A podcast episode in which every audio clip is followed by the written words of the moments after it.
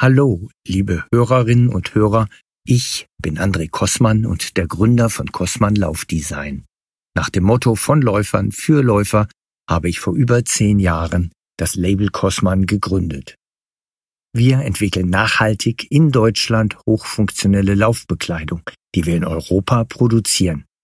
Kurze Wege, Recyclingstoffe, hohe Langlebigkeit und unsere unverpackten Lieferungen sind ein Beispiel dafür. Wir reparieren auch, statt wegzuwerfen. Superfunktionelle Details wie integrierte Handytaschen, Daumenlöcher oder reflektierende Paspeln zeichnen unsere Produkte aus. Tolle Stoffe, die nicht nach dem Preis, sondern nach ihrem Können ausgesucht wurden. Die super komfortabel sind, weich und richtig elastisch. Wenn du mehr über uns wissen möchtest, gehe zu www.andrekossmann.de oder frage den Laufhändler deines Vertrauens.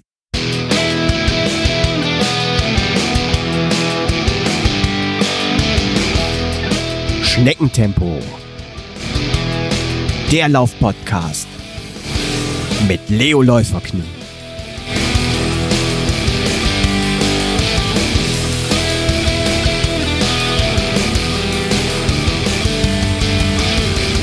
Hallo und herzlich willkommen zu Schneckentempo, dem Laufpodcast mit Leo Läuferknie, Folge 89. Liebe Hörerinnen und Hörer, liebe Läuferinnen und Läufer, unser wichtigstes Tool, um unseren ja heißgeliebten Sport auszuüben, sind natürlich unsere Füße. Ja, denn ohne Füße wird es mit dem Laufen schwierig und daher dreht sich jetzt alles in dieser Folge um den Fuß. Denn ja, kurioserweise, obwohl uns Läufern unsere Quadratlatschen ja heilig sein sollten, werden sie nämlich von uns oft sehr stiefmütterlich behandelt und ja, man kann schon sagen, bis über die Belastungsgrenze hinaus gequält. Und das, das müssen wir ändern. Der Schneckentempo-Podcast ruft auf, habt ein Herz für Füße. Und daher habe ich mir heute einen Fuß, ich wollte gerade sagen Fußfetischist, nein, äh, äh, einen Fußfachmann eingeladen. Mein Gast ist selber Podcaster und betreibt den Podologie mit Zukunft Podcast.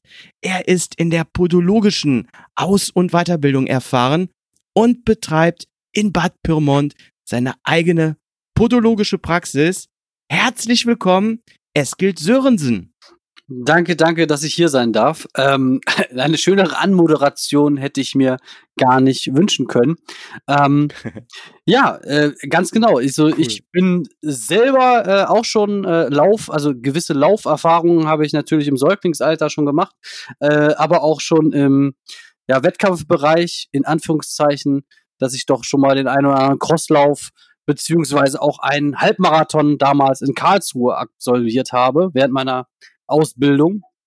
Weil mir mal ein Triathlet meinte, naja, also einen Marathon könnte ja jeder, nur wir nicht, weil wir einfach zu faul sein. Und das habe ich damals nicht auf mir sitzen lassen. Und ähm, ja, ich muss ganz ehrlich sagen, Laufen ist eine äh, ne, ne, ne tolle Sache. Und ähm, ja, wie gesagt, die Füße, ohne Füße wird Laufen wirklich schwierig. Das habe ich hier in der ja. schon mehrfach mitgekriegt, weil ähm, ja, es ist das wichtigste Tool, das hast du ganz genau richtig gesagt. Ähm, und wie wir dieses Tool uns erhalten, darauf kommen wir nachher zu sprechen. Aber vielleicht ganz kurz zu mir. Mein Name ist Eskil Sörensen und normalerweise würde ich jetzt sagen, du hörst jetzt den Podologie-Podcast mit Zukunft. Aber ähm, das nur am Rande. Jeder, der gerne was über Podologie und äh, dessen Zukunft erfahren würde, ist natürlich hier eingeladen, mal rüberzuschalten. Äh, nichtsdestotrotz, wer bin ich? Ähm, ich bin jetzt in der zweiten Generation Podologe, also ich habe den Beruf klassischerweise irgendwie in die Wiege gelegt gekriegt und mhm. betreibe jetzt diesen wunderbaren Beruf seit knapp 13 Jahren. Ähm, und ähm, durfte schon mit dem Beruf um die ganze Welt kommen und kann euch sagen, dass die Füße weltweit gesehen immer und immer wieder die gleichen Probleme mit sich bringen. Ähm, ja. Das ist interessant. Genau. Das ist interessant. Und gelaufen, Also- und gelaufen, komischerweise wird auch auf der ganzen Welt bloß mit der Leidenschaft des Laufens haben wir Deutschen doch äh, eine echt besondere, also wirklich eine besondere Sache. Und äh, was mir aufgefallen ist durch meine Reisen, ähm, die interessantesten Menschen trifft man morgens, wirklich morgens früh, bevor Städte erwachen, beim Laufen. Tatsächlich. Oh. Das heißt, in, bei deinen Reisen, ja, du sagst es, äh, dich hat's schon in ferne Länder verschlagen. Äh, bist du auch, hast du morgens mal deine Schuhe rausgeholt, bist eine Runde joggen gegangen und äh, hast da interessante Leute schon kennengelernt? Ähm, teilweise ja. Also in Deutschland Mhm. ja. Ähm, Im Ausland weniger, ähm, mangels äh, Orientierung meistens. ähm, ja, also ich und manchmal das Klima. Also die letzte große Reise, die ich gemacht habe, auch ähm, im, ja, im Namen der Podologie, war nach China. Das äh, war ziemlich Ja. krass und ja, das ist halt, äh, diese Klimazonen sind wir, ja, da, da kommst du nicht mit. Ja. Also wenn du morgens um sieben geht die Sonne auf und das ist so wie bei uns Hochsommer Mittag. Ähm, Mhm. Und das ist halt schon krass, wenn du dann die alten oder die älteren Mitbürger da siehst, die dann schon äh, vor Sonnenaufgang mit ihrem Qigong und dergleichen angefangen haben. Ähm, ja, und du es noch nicht mal schaffst, äh, auf die andere Straßenseite zu gehen, weil du dich halb tot schwitzt. das ist schon echt, echt spannend. Ab- Das ist krass, ja. aber da laufen auch relativ viele Leute, aber dann abends und nachts, weil es dann halt kühler ist und auch von der, ähm, ja, von der Machbarkeit einfach besser. Also es hat ja Mhm. viel auch mit Klima zu tun. Jeder, der schon mal in heißeren Gefilden war, weiß das. Ähm, man muss laufen da, wo man äh, es auch machen kann, oder man muss sich halt dran gewöhnen, weil der Körper äh, und auch die Füße, die ja mit zum Körper gehören, die, ich sage immer, das bildet die gesunde, das gesunde Fundament. Ne? Mhm. Äh, Ja. ohne, ohne dem geht's halt nicht. Ähm, ja, ähm, ja, aber das Klima ist ganz, ganz wichtig. Also mir persönlich hat es schon ein paar Mal wirklich die Latschen ausgezogen, weil es zu kalt oder zu heiß war. Äh, anderes Extrem war minus 22 Grad in, ich glaube, Novosibirsk oder sowas war ich da. Da geht's, da geht's halt auch nicht laufen. Kannst du vergessen. Nein. Da- Das kannst du vergessen. Ähm, da bist du froh, wenn du nicht auf die Klappe fällst bis zum Auto. Ja, ja, klar. Ja. Klar. Was war denn dein läuferisches Highlight bis jetzt? Was hast du so sportlich auf deinen Füßen schon gerissen? Also tatsächlich war das Größte, was ich gerissen habe, würde ich sagen, der Halbmarathon in Karlsruhe damals. Ähm, cool. Ja, also ich hatte mich für den ganzen angemeldet, muss ich, äh, Mhm. muss ich sagen, und dann hat's mich aber im Training zerlegt, ähm, weil ich ähm, Heuschnupfen habe. Und äh, Ah. wenn du nicht richtig atmen kannst, also die, die mehr laufen, wissen, wie schwierig es ist, nicht zu atmen zu können beim Laufen. Und das Ja. hat mir halt meine, mein, mein Trainingsplan ziemlich zerlegt zum Teil. Und ähm, ja, und ich habe mich dann nach dem, ich weiß gar nicht, was, wie lange haben wir uns vorbereitet? Vier Monate oder sowas? Mhm. Ja, also Ja. von, von wirklich von null. Also von äh, mit dem Auto zum Zigarettenautomat fahren bis hin zum Marathon war der Plan. Ähm, Boah. Und äh, da haben wir ungefähr vier Monate uns vorbereitet. Mhm. Und ähm, ein Monat fehlte mir dann halt, weil ich ähm, da nicht laufen konnte, weil ich nicht atmen konnte. Und Ah. äh, haben dann auch einen Crosslauf mit eingebaut, so einen 10 Kilometer Crosslauf. Da hatte ich Mhm. ein, äh, das schönste Laufer-Aha-Erlebnis. Ähm, Mhm. Es war ganz witzig. Es war im Schwarzwald alles da unten. Und mein Nachbar tatsächlich hier oben aus, äh, aus Hameln kam mir entgegen. Als ich Och. ins Waldstück rein bin, kam der mir entgegen. Und ich dachte mir so, krass, dann bin ich ja gut unterwegs. Ähm, ja, dass der aber eine äh, auf 10 Kilometer irgendwie eine, eine 31er Zeit läuft. Oh, Hammer. Ja, ja. Wow. Und, und ich äh, mir, mir nicht bewusst war, dass ich noch einen Großteil der Strecke vor mir habe. ähm, oh ja. Das war schon, oder 33, 31 oder 32, die sind ziemlich krass gewesen, die beiden Jungs. Ähm, Ja, krass. aber die, die, die, die kannst du auch äh, mit einer Lampe röntgen. Die sind, das ist nur noch, nur noch Draht. Also das ist, das ist heftig. Mhm. Naja, Typische Läuferfigur. ja, echt. Also der Typ ist, der ist bitter. Also, aber die ganze Familie, der Vater, ich hab, bin mal mit dem Vater laufen gegangen, der ist jetzt auch schon, da war ich 20 und der war schon Mitte 60, Mitte, Mhm. Ende 60. ja, und als ich so mein, mein Max erreicht hatte, sagt er so, ja, jetzt sind wir warm, jetzt können wir loslegen. Und dann Ja. ist er davon gesprintet, wie so eine Gazelle. Ja. Nee, aber in Karlsruhe äh, kam mir dann tatsächlich das so, dass ich ähm, da auch wirklich dann diesen Moment irgendwann hatte, wo die Beine dann äh, ja irgendwann anfangen alleine zu laufen, wo du, wo du halt abschaltest und in diese, ja, in diesen, diesen Automatismus des Laufens halt auch verfällst Mhm. die man ja beim Spazierengehen oder sowas oder beim auch beim Wandern gar nicht so erlebt. Und ähm, ja, und als ich dann bei 15 oder 16 Kilometern war, da war eigentlich alles tutti und Mhm. ähm, habe das auch recht genossen, so die Atmosphäre und allem. Aber bei bei dem Schild, wo man dann hätte abbiegen können zu äh, Zielgerade Halbmarathon, habe ich gesagt, nee, nochmal die Strecke, das tust du dir nicht an. Da hat mein Körper ganz klar gesagt, ist nicht. Ähm, Und bin halt abgebogen. Ähm, Kumpel von mir, der durchgezogen hat, ähm, dem hat's äh, dann die Achillessehne nachträglich zerrissen. Ähm, und der hat bis heute damit zu kämpfen. Boah. Ja. Okay. Das ist, Scheiße. das ist schon ewig her und ähm, ja, wie gesagt, also äh, den warm machen etc., das ist alles äh, kein, keine, keine leeren Drohungen. Das ist schon, äh, das ist auch nichts für Weicheier oder für äh, äh, äh. Das hat alles schon Sinn und Verstand und ähm, egal welchen Sport man macht, ähm, warm machen, Gelenke dehnen etc. ist ultra wichtig. Also ich mache momentan oder ja, so, soweit es es zulässt, ähm, Jujutsu und oh, okay. das ist auch viel cool. mit Barfuß. Ne? Mhm. Ähm, und da ist es dann halt so, dass es dann äh, immer Altherren-Yoga, sage ich immer Mhm. dazu, weil du wirst in jegliche Richtung verbogen, die du dir nicht vorstellen kannst und die auch nicht gesund ist, weil du wirst an eine Grenze gebracht, wo es halt weh tut. So, Mhm. und wenn du da nicht deine Gelenke vorher darauf vorbereitest, dann macht es Knack. Mhm. Und wenn es einmal Knack gemacht hast, ist es vielleicht noch nicht so schlimm. Aber wenn das einmal Broch gemacht hat, dann ist es kaputt. Mhm. Und wenn es peitscht und so eine, so eine Sehne oder sowas abreißt, das knallt übrigens, ich weiß nicht, manche von euch werden das vielleicht schon mal gehört haben. Ähm, Garantiert, ja. ja, wenn so zum Beispiel so ein, so ein Kreuzband oder sowas mal abschnallt, das ist wirklich wie ein Peitschenschlag. Das ist richtig, das gibt richtig einen Knall. Das habe ich mal in der Schule miterlebt. Da hat ein Kumpel äh, beim, ja, beim ganz normalen Fußballspielen ist hingefallen, hat, hat sie den Meniskus zerrissen. Das Mhm. hat einen Schlag gegeben. Das war unglaublich. Ich weiß gar nicht, ich weiß gar nicht, wie das, wie da Schall überhaupt entstanden sein kann, aber es war, war schon irre. Krass. Ne? Krass. Ja. Krasse Geschichte.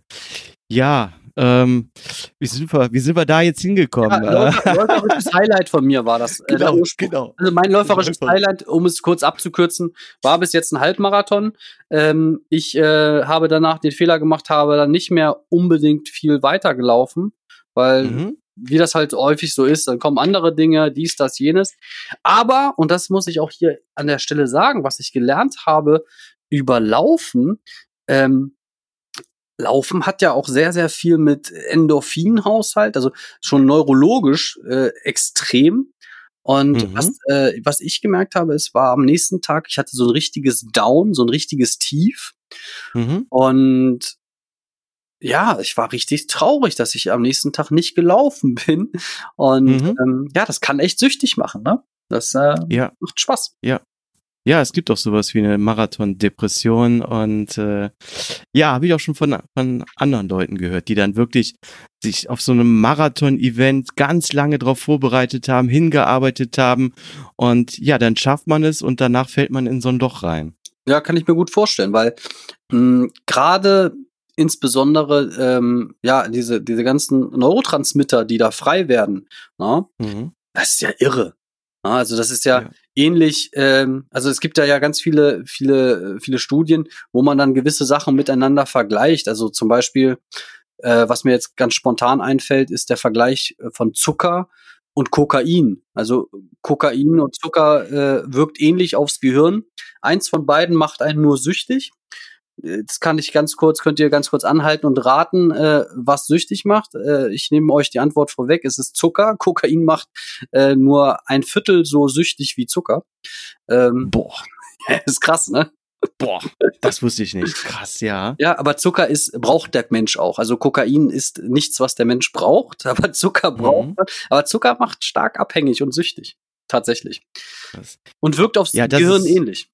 Ne? Ja. Schüttet Endorphine Also aus und so. Das ist spannend. Das mit der Sucht kann ich unterstreichen, ne? kenne ich von mir selber. Ähm, ich, ich war mal so, ja, wann war das? So 2018 oder so, 2019. Da war ich recht gut im Training und habe mich auch sehr bewusst ernährt und keine Schokolade, kein Zucker gegessen. Und irgendwann war auch bei mir wieder der Punkt, äh, wo ich dann mal wieder in Snickers gebissen habe und dann mal wieder eine Tafel Schokolade. Und irgendwann, ne, dann ähm, macht man das öfter und öfter. Und wenn ich jetzt an so einen Snickers vorbeigehe, also da sammelt sich dann direkt Speichel im Mund. Ne? Der Pavlovsche Hund. Ja. Na, das ist so, wenn du. Aber ich habe da mal was drüber ge gelernt von einer Ernährungsberatung. Und zwar Mhm. äh, ist es so, wenn man zum Beispiel anfängt, Nutella-Heißhunger zu kriegen. Ne? Mhm. Das ist relativ natürlich. Allerdings äh, stillen wir den Hunger falsch, weil unser Körper will uns nicht damit sagen, wir brauchen Nutella, sondern der will uns sagen, wir brauchen Nüsse. Weil Nüsse haben ganz, ganz tolle Säuren und Fette, ähm, Mhm. die der Körper gut gebrauchen kann. Also insbesondere die, die Fette, die da drin sind. Mhm. Und ähm, ja, das ist, das ist Oh, das großartig. ist ein guter Tipp. ne? Das ist ein guter Tipp. Übrigens auch für Also alle, die abnehmen wollen, ne, 20 Minuten vorm Essen eine große Handvoll Walnüsse einfach mal futtern. Äh, Mhm. Das äh, ist dann so, dass der Magen erstmal was zu tun hat und das Sättigungsgefühl setzt dann früher ein und man futtert nicht so viel in der Hauptmahlzeit. oh, sehr cool. Mhm. Sehr cool. Den Tipp kann ich auch noch nicht. Ja, wow. Also jetzt äh, hast du die äh, Latte bezüglich äh, Füßen schon ziemlich hochgelegt, weil ich denke, wenn du schon so allgemein gute Tipps geben kannst, was kommt denn jetzt gleich noch zum Thema Füße, wo du wirklich Experte bist?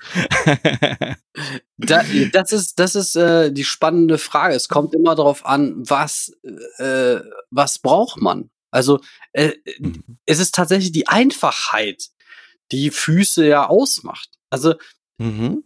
nehmen wir mal, machen wir mal das, das Pendant zu den Füßen, das, äh, nee, Pendant ist falsch. Nehmen wir die, die Schuhe. Ne? Also aus, Mhm. Die aus, Schuhe, ja. bei Laufschuhen kann man ja eine Wissenschaft draus machen. Und ähm, ich habe mich mit ganz, ganz vielen Läufern und auch Triathleten und dergleichen schon unterhalten. Und äh, relativ schnell kamen wir immer auf das Thema äh, Kilometer-Tracking bei Schuhen. Und Mhm. äh, das war mir nie so bewusst, aber Schuhe haben, und da gibt es sogar Herstellertabellen zu, ähm, ja, Verfallsdaten für Weichmacher in den Sohlen. Das heißt, Ah, ja. das heißt, wenn du Mhm. zum Beispiel ein günstiges Vorjahresmodell kaufst, ne, dann hast du ähm, nicht mehr so viel Zeit, deine Kilometer damit zu laufen, wie Mhm. wenn du das Modell neu von der Fabrik kaufst. Das ist für den Hobbysportler wahrscheinlich vollkommen uninteressant. Ähm, aber so ein, so ein Laufschuh hat meistens ein Ablaufdatum und zwar wirklich ein Ablaufdatum im Sinne von, ähm, wie viel Kilometer laufe ich damit? Also so im Mhm. Schnitt, ich glaube, 750 Kilometer und dann ist das Paar durch, obwohl es noch Ja. klasse aussieht. Ähm, aber dann ist Dämpfung, Fußbett, ähm, Innenranderhöhung etc. durchgelaufen. Ja. So. Ja. Und jetzt kommen wir zu den Füßen, die drinne stecken. Jeder von euch war doch schon mal Schuhe kaufen. Und viele von euch werden äh, schon mal schlecht oder auch vielleicht gut beraten worden sein. Und die, die schlecht beraten wurden, haben bestimmt schon mal den Satz gehört, ach, bei denen müssen sie nur, das läuft sich ein. Mm, ja, oh ja. Mhm. So grundsätzlich, damit wir um das Thema Füße mal auch einen kleinen Einstieg finden, grundsätzlich müssen wir uns eins vergegenwärtigen beziehungsweise auch verinnerlichen. Füße sind Adaptionsweltmeister. Das heißt, der Fuß wird sich grundsätzlich eher seiner Umgebung anpassen als die Umgebung dem Fuß. Mhm. Um jetzt mal das bildlich Mhm. bei jedem in, in den Kopf zu rufen, denk mal an diese chinesischen kleinen Mädchen, die, wo die Füße immer so weggebunden wurden. Oh ja, ganz böses Thema, ja. ganz Mhm. fies, ganz gemein, war ein Schönheitsideal. Ne? Ich sag mal so, Mhm. äh, es gibt Schönheitsideale, die sind heute nicht mehr adäquat. Ne? Ähm, Warum die schön waren, warum, ich weiß es auch nicht. Ich, ich sag mal so, ich habe ja auch mein ästhetisches Problem mit äh, gewissem Piercing-Wahn und sonst was. mhm. ich, ich weiß nicht, man muss sich doch kein Loch in die Wange schießen. Habe ich, hab ich gesehen neulich, dachte ich mir so, wäre jetzt nicht meins, aber wem es gefällt, Ne? Hm. Ist auch nicht meins, kann ich auch sagen. Ja. Ist auch nicht meins, ja. Dafür esse ich auch zu gerne. Ich habe ich hätte, ich hab mir dann so überlegt, wenn du so ein Loch in der Wange hast und dann bist du am Essen, dann fällt dir nur das Essen aus der Seite raus. das ist echt krass, ja. ja. Aber du könnt, Krasse Geschichte. Andererseits könntest du ja auch von der Seite essen. Aber wie gesagt, da lassen wir der Fantasie jetzt einfach mal freien Lauf. Ähm, kommen wir zurück zu den Füßen und wie gesagt der Adaption. Diese Füße werden immer das annehmen, was wir denen geben. Und äh, wenn ihr zum Beispiel schon mal festgestellt habt, dass ihr an einer bestimmten Stelle ähm, vermehrte Hornhautbildung habt, mhm. dann liegt es daran, dass an dieser Stelle vermehrt Druck und Reibung auf eure Füße wirkt.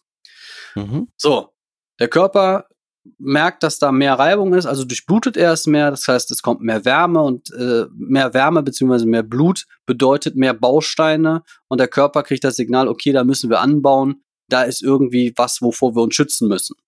Das kommt aus der Zeit, als wir noch alles Barfußläufer waren und durch den Wald gelaufen sind. Ich weiß nicht, ob auch Barfußläufer hier unter uns sind.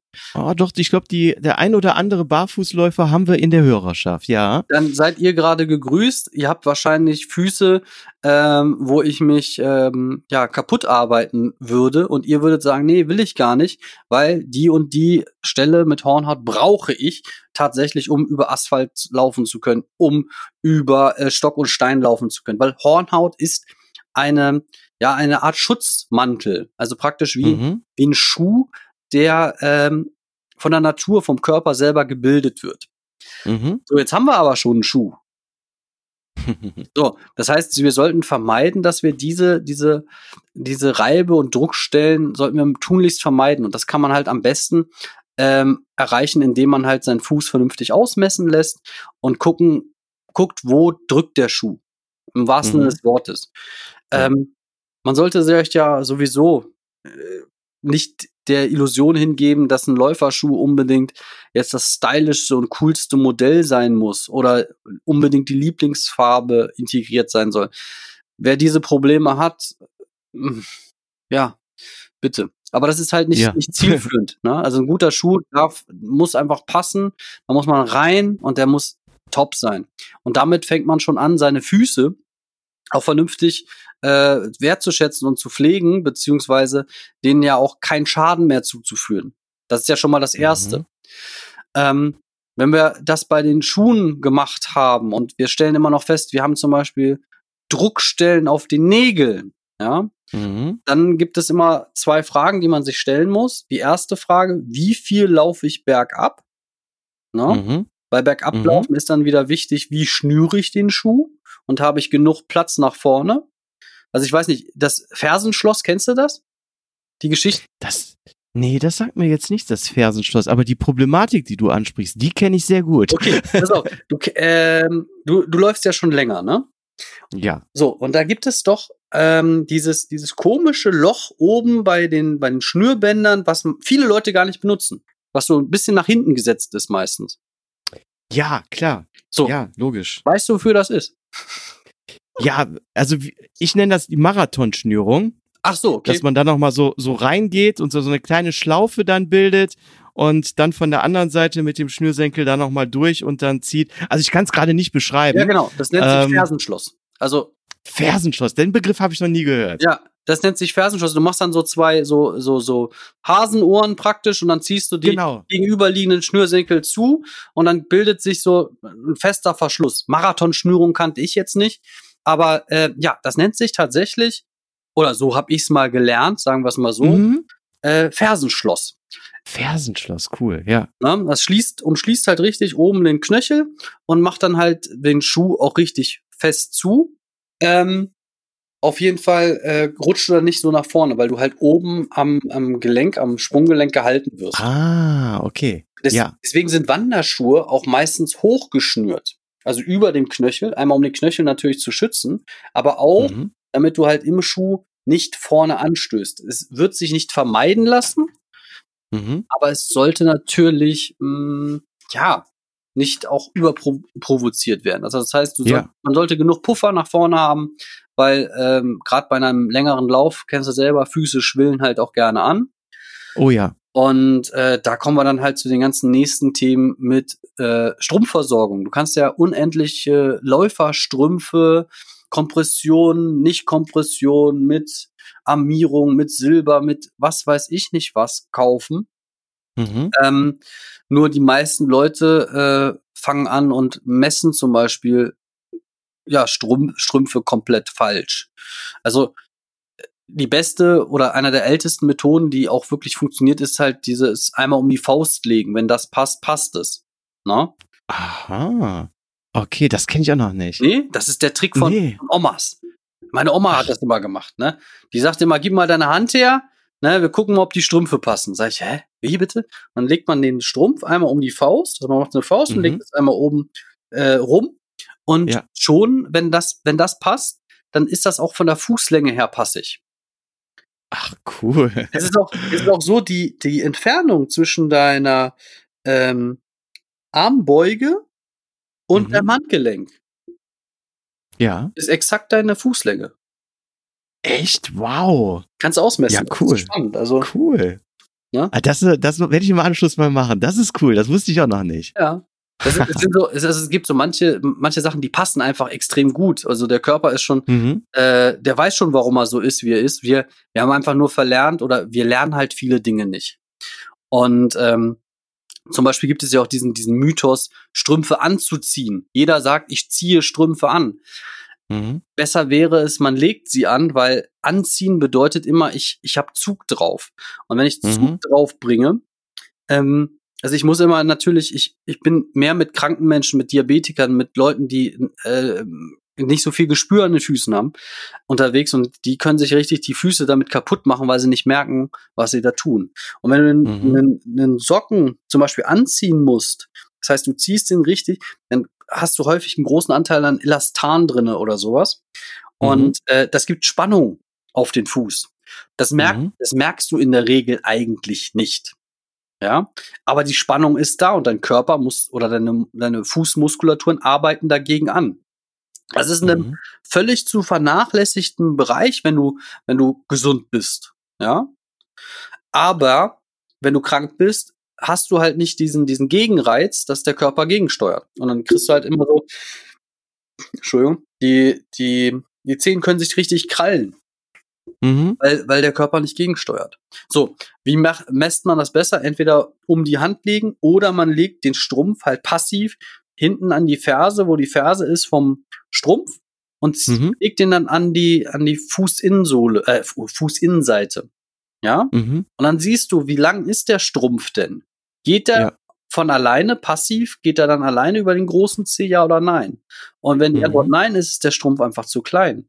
Die Industrie, die das, die diese Dinger produziert, denen ist das Wumms. Die machen halt so, so, so Massenware, so Größe, weiß ich nicht, 38 bis 52, Ja. ja, mit Bungee-Seil, fertig, passt. Und alle Idioten kaufen das. Ist ja geil, ne? Passt Mhm. ja. Ne? Außerdem ist das für die ganze Familie. Ne? Kann Mutti anziehen, Vati anziehen. Aber Ja. zielführend ist es halt nicht. Und wenn du halt gute ähm, Strümpfe halt hast, dann hast du halt auch natürlich eine ganz andere Reibung im Schuh, im und das, das ist natürlich auch wieder ganz gut, dass weniger Reibung im Schuh entsteht um, für die Hornhautbildung beziehungsweise für die Blutung.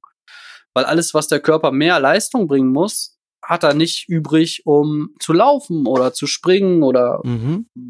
was auch immer Das zu finde tun. ich, finde ich wirklich ein super, super Tipp, weil ja klar, äh, Füße, Schuhe, das ist natürlich in der Läufer-Community schon ein, ein Thema. Aber ich glaube, ja wirklich, um Strümpfe kümmert man sich da viel zu wenig. Und ich glaube, ja, ich, ich muss mich da jetzt einfach äh, mit einbeziehen, weil das, was du jetzt gerade gesagt hast, dann, ich glaube, wenn wir jetzt mal in, in meinen äh, Strumpfschrank gucken, dann werden wir wahrscheinlich 99 Prozent der Strümpfe finden, die zu klein sind. Ja, und ich sag dir, ich sag dir eins, wir können durch die deine Nachbarschaft gehen und es sieht in jedem Schrank so aus. Es liegt einfach Mhm. daran, Füße ist einfach ein Thema, da spricht keine Sau drüber. Ja? Mhm. Also Füße ist das liegt aber auch daran, dass Füße einfach Intimszone sind. Nicht jedem zeigst du deine Füße. Wenn du jemandem deine Mhm. Füße zeigst, ist das ein Zeichen von Vertrauen. Mhm. So, was lernen wir denn über Füße in unserer Kindheit, in, in unserem Dasein? Füße sind eklig, ja, Füße stinken und nimm die bei Papa aus dem Gesicht. Das sind so diese drei Dinge, die wir lernen. Ja. Ja. Als Säugling nehm, nimmt jeder die Füße gerne ins Gesicht, äh, in die Hand und oh, die sind so süß, ich könnte die auffressen. Ja, Mhm. ne, und nuckeln da dran rum und machen und tun, ja. Manchmal denkt man sich so, ey, was ist bei euch nicht in Ordnung? Das ist ein Kind, lass das in Ruhe. ähm, und spätestens, wenn die Kinder dann nicht mehr nur niedlich sind, äh, i, Füße, äh, stinkt Käsefüße. Und damit Ja. hat sich das. Also selbst ich bin ja in einem Haushalt äh, groß geworden, wo Podologie ein Thema war. Mhm. Ähm, natürlich wurden meine Füße in der Praxis behandelt. Aber mir wurde Mhm. nie beigebracht, wie pflegst du die Dinger richtig. Mir wurde nur gesagt, wasch die. Ja, wasch die und stell Mhm. deine Schuhe nicht im Flur. Ab, ab 13 durfte ich meine Schuhe nicht mehr in den Flur stellen, weil die haben immer gestunken. Ne? Na, Pubertät halt, ne? ähm, aber äh, wir lernen einfach nichts darüber. Und mein Anspruch ist es einfach, dass man sich mit dem Thema auseinandersetzt und ähm, auch begreift, wie arbeite ich mit meinen Füßen, was muss ich tun, damit ich leistungsfähig bin ähm, und auch langfristig gesunde Füße habe.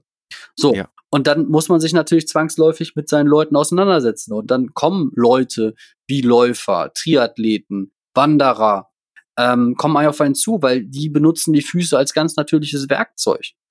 Na? Genau, wie ich sagte in der Anmoderation, das ist unser Tool, ne, mit dem wir arbeiten. Absolut. Also ich weiß nicht, wo man Füße mehr braucht als beim Laufen. Ja. Dafür sind sie ja gemacht, schließlich. Dafür sind sie gemacht, genau.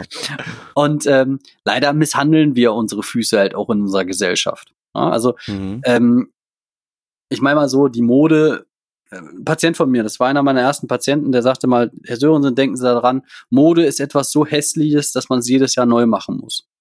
Uh, Ach, schön, ne? Ja, gut, gut, ja. So. Und äh, so ist es leider auch. Ähm, wenn wir nur nach Mode gehen, ähm, dann werden wir unsere Füße zerstören. Wie gesagt, die Chinesen haben damals aus Modegründen ihre, ihre, ihre Mädels misshandelt, damit es Mhm. schick aussieht. So. Heute machen das die Frauen und Herren dieser Schöpfung auch von ganz alleine, kaufen absolut unpassende Schuhe, lassen sich belügen von wegen, ja, das läuft sich ein da läuft sich gar nichts ein. Also die einzigen Schuhe, die, wo das zutreffend ist, was ich mir Mhm. mal von einem Schuhbauer hab sagen lassen, äh, ist wohl bei maßgefertigten Pferdelederschuhen. Ähm, Mhm. in die Verlegenheit kommen wahrscheinlich die wenigsten Leute, also ich wahrscheinlich nicht. Liegt so ein Paar bei wahrscheinlich 4000 Euro oder sowas. Boah, krass. Ja, also wie gesagt, ich bin Podologe, ich bin da raus. Also zumindest, zumindest Ich bin da auch raus, du. Ich bin da auch raus. zumindest, zumindest äh, nicht öfter als dreimal im Jahr, ne? Nein. ja, das wäre schön. Ach nee. Ähm, alles gut. Aber was ich sagen möchte, also wenn wir jetzt Schuhe, Schrümpfe abgehakt haben, dann Mhm. äh, und nehmen das jetzt von einem Läufer weg, dann sehen wir ja schon den blanken Fuß und äh, dann haben wir ja schon über das Thema Haut gesprochen. Jetzt gibt es da draußen unzählige, ja wirklich, aber unzählige und aber witzige Kombinationen von Fußcremes, Gels etc. etc. Welches ist das Richtige, werde ich immer gefragt. Dann sage ich immer, das, was ich gerade Ihnen verkaufen möchte, das ist gerade heute das Nonplusultra. Ja, wieso das denn? Sage ich ja, weil ich daran Geld verdiene. Sage ich nicht immer, aber manchmal sage ich das, ähm, weil es ehrlich ist. Nein, tatsächlich ist es so, Mhm. dass, nen, äh, dass man gucken muss, was verträgt man? Also auch Hautverträglichkeit ist eine ganz, ganz wichtige Sache, weil es bringt nichts. Ich habe eine top zusammengestellte Creme aus unterschiedlichen ähm, Wirkstoffen Mhm. und ich vertrage dann aber irgendeinen Wirkstoffkomplex oder vielleicht den Trägerstoff gar nicht und ich habe dann äh, ein Exem oder eine, eine Rötung oder Schmerz am Fuß und möchte damit laufen. Bringt rein gar nichts. Deswegen, Nee, bringt nichts. deswegen gucken, was tut mir gut ähm, und auch ein bisschen was ausprobieren. Und dann natürlich auch nicht mit Tauben, äh, nicht mit Kanonen auf Spatzen schießen. Also wenn man da hinten eine leichte Hornhautbildung hat, ja, Mhm. dann muss man da nicht mit, mit Säurepflastern beigehen. Also Das ist so, so unsinnig wie nur sonst was. Mm, man sollte sich ab und zu mal mit dem Thema auseinandersetzen, wenn man äh, einfach mal ein bisschen lesen, ansonsten mich einfach mal anfragen. Ähm, es kommt nämlich immer darauf an, was habe ich denn für eine Haut? Habe ich eine gesunde Haut, die wo die einfach nur ein bisschen belastet wird, dann kann ich da auch einfach einmal die Woche die Füße einölen, ja? Oder einölen, würdest du sagen so so Babyöl oder du kannst ein Olivenöl nehmen, ist egal, es ist einfach es geht einfach nur darum tatsächlich den Fuß auch mal zu spüren, weil mhm. wenn die Haut gesund ist, ja? Mhm. Dann, dann versorgt die sich mit Nährstoffen etc. von alleine. Wenn du was von außen zugeben musst, dann ist irgendwo ähm, entweder ein Mangel beziehungsweise ein Überreiz. Also es ist zum Beispiel zu heiß, dann werden die Füße trocken. Bedeutet mhm. aber auch, du trinkst wahrscheinlich zu wenig. Ähm, und dann musst du an beiden Stellschrauben äh, drehen. Einmal die Füße geschmeidig halten, ja, von mhm. außen mit Creme beziehungsweise mit einem Gel. Gel ist immer auf Wasserbasis, Wasser gleich Feuchtigkeit, mal merken. Nur aufpassen bei den Emulgatoren, weil Wasser bindet sich normalerweise selten mit irgendwas anderem. Ähm, halt gucken, wie die Verträglichkeit ist. Dann, mhm. ähm, ja, und dann geht es halt wirklich darum, seinen Fuß zu erfahren. Und das bedeutet, den anzufassen, zu kontrollieren, wo hab ich irgendwas? Wie sieht mein Fuß aus? Steckt vielleicht was zwischen den Zehen? Na, auch mal dazwischen zu gehen, zu gucken, ist da ein Steinchen, ist da vielleicht eine Druckstelle? Ähm, häufig auch, dass der kleine C, dass der sich so, oder auch der vierte C, also der neben dem kleinen C, dass der mhm. manchmal so unter dem anderen C steckt. Und häufig, oder manchmal ist es so, dass gerade bei Leuten, die viel, viel laufen und schon lange laufen, dass die sich so leicht darunter geschoben haben und dann kommen und sagen, Herr Sörensen, das blutet immer. Ja, was ist gewesen? Da war nur die Ecke zu lang gewesen und die hat sich dann praktisch wie so ein Messer immer in den C nebenan reingeschoben. Boah. Und dann hat das das aufgeschlitzt. Ist mir persönlich auch schon mal passiert, tatsächlich. Da hatte ich neue mhm. Laufschuhe, die waren ein bisschen, die hatte ich falsch geschnürt und dann steckte ich vorne zu tief äh, in der Zehenkappe drinne und mhm. äh, hatte mir meine Nägel natürlich nicht vernünftig gekürzt und habe mir vollkommen die Seite aufgeschlitzt. Das geht oh, wow. Das tut, das tut Aua, ja. Toi, toi, toi, das ist mir noch nicht passiert. Muss man auch nicht ja. haben. Also die Erfahrung kann man komplett ausklammern. Ne? Ähm, auch da wieder ein weiser Spruch eines meiner Patienten, der sagte, Herr Sörensen, ich bin jetzt so alt. Ähm, ich bereue keine meiner Erfahrungen, aber ich bin mir ziemlich sicher, die Hälfte hätte gelangt. ja, muss nicht alles gemacht haben. Ne? Nee. Ne? Jetzt, jetzt habe ich dazu ne, mal eine Frage, weil du sagtest, du, du solltest den Fuß äh, spüren, damit mal auseinandersetzen. Man kann dir auch eine Frage schicken und so weiter. Du bist ja jetzt hier Podologe. Mhm. Ich kenne auch ganz oft hier, wenn ich durch den Ort fahre, überall Schilder kosmetische Fußpflege. Mhm. Wo ist denn hier der Unterschied oder ähm, ja, was sind die unterschiedlichen, ich sag mal, Arbeitsfelder der beiden Ganz Beruf. Oder ist das sogar dasselbe? Ich weiß es nicht. Nee, es gibt Überschneidungen. Also das, da braucht man gar keine, gar kein Geheimnis von machen. Natürlich gibt's da Überschneidungen. Also eine kosmetische Fuß, äh, Fußpflege wird die Nägel kürzen, wird auch ein bisschen die Hornhaut bearbeiten. Ähm, und das war's in der Regel eigentlich für die. Und dann machen die halt noch ein bisschen Shishi und ein bisschen schick, machen manche Sachen, die ich nicht so in Ordnung finde, wie zum Beispiel Nagelhaut zu entfernen. Ne? Mhm. Nur mal hier so als Appell für alle Leute, die sich immer ihre Nagelhaut entfernen lassen oder selber machen. Ähm, denkt einfach beim Fensterputzen mal dran, ihr würdet die Dichtung auch nicht rausreißen zum Fensterputzen. Mhm. Ja? Also das Ding ist, die, die Nagelhaut ist halt da, um halt die Nagelwurzel vor kleinen äh, Erregern, Pilzen, Bakterien und dergleichen zu schützen.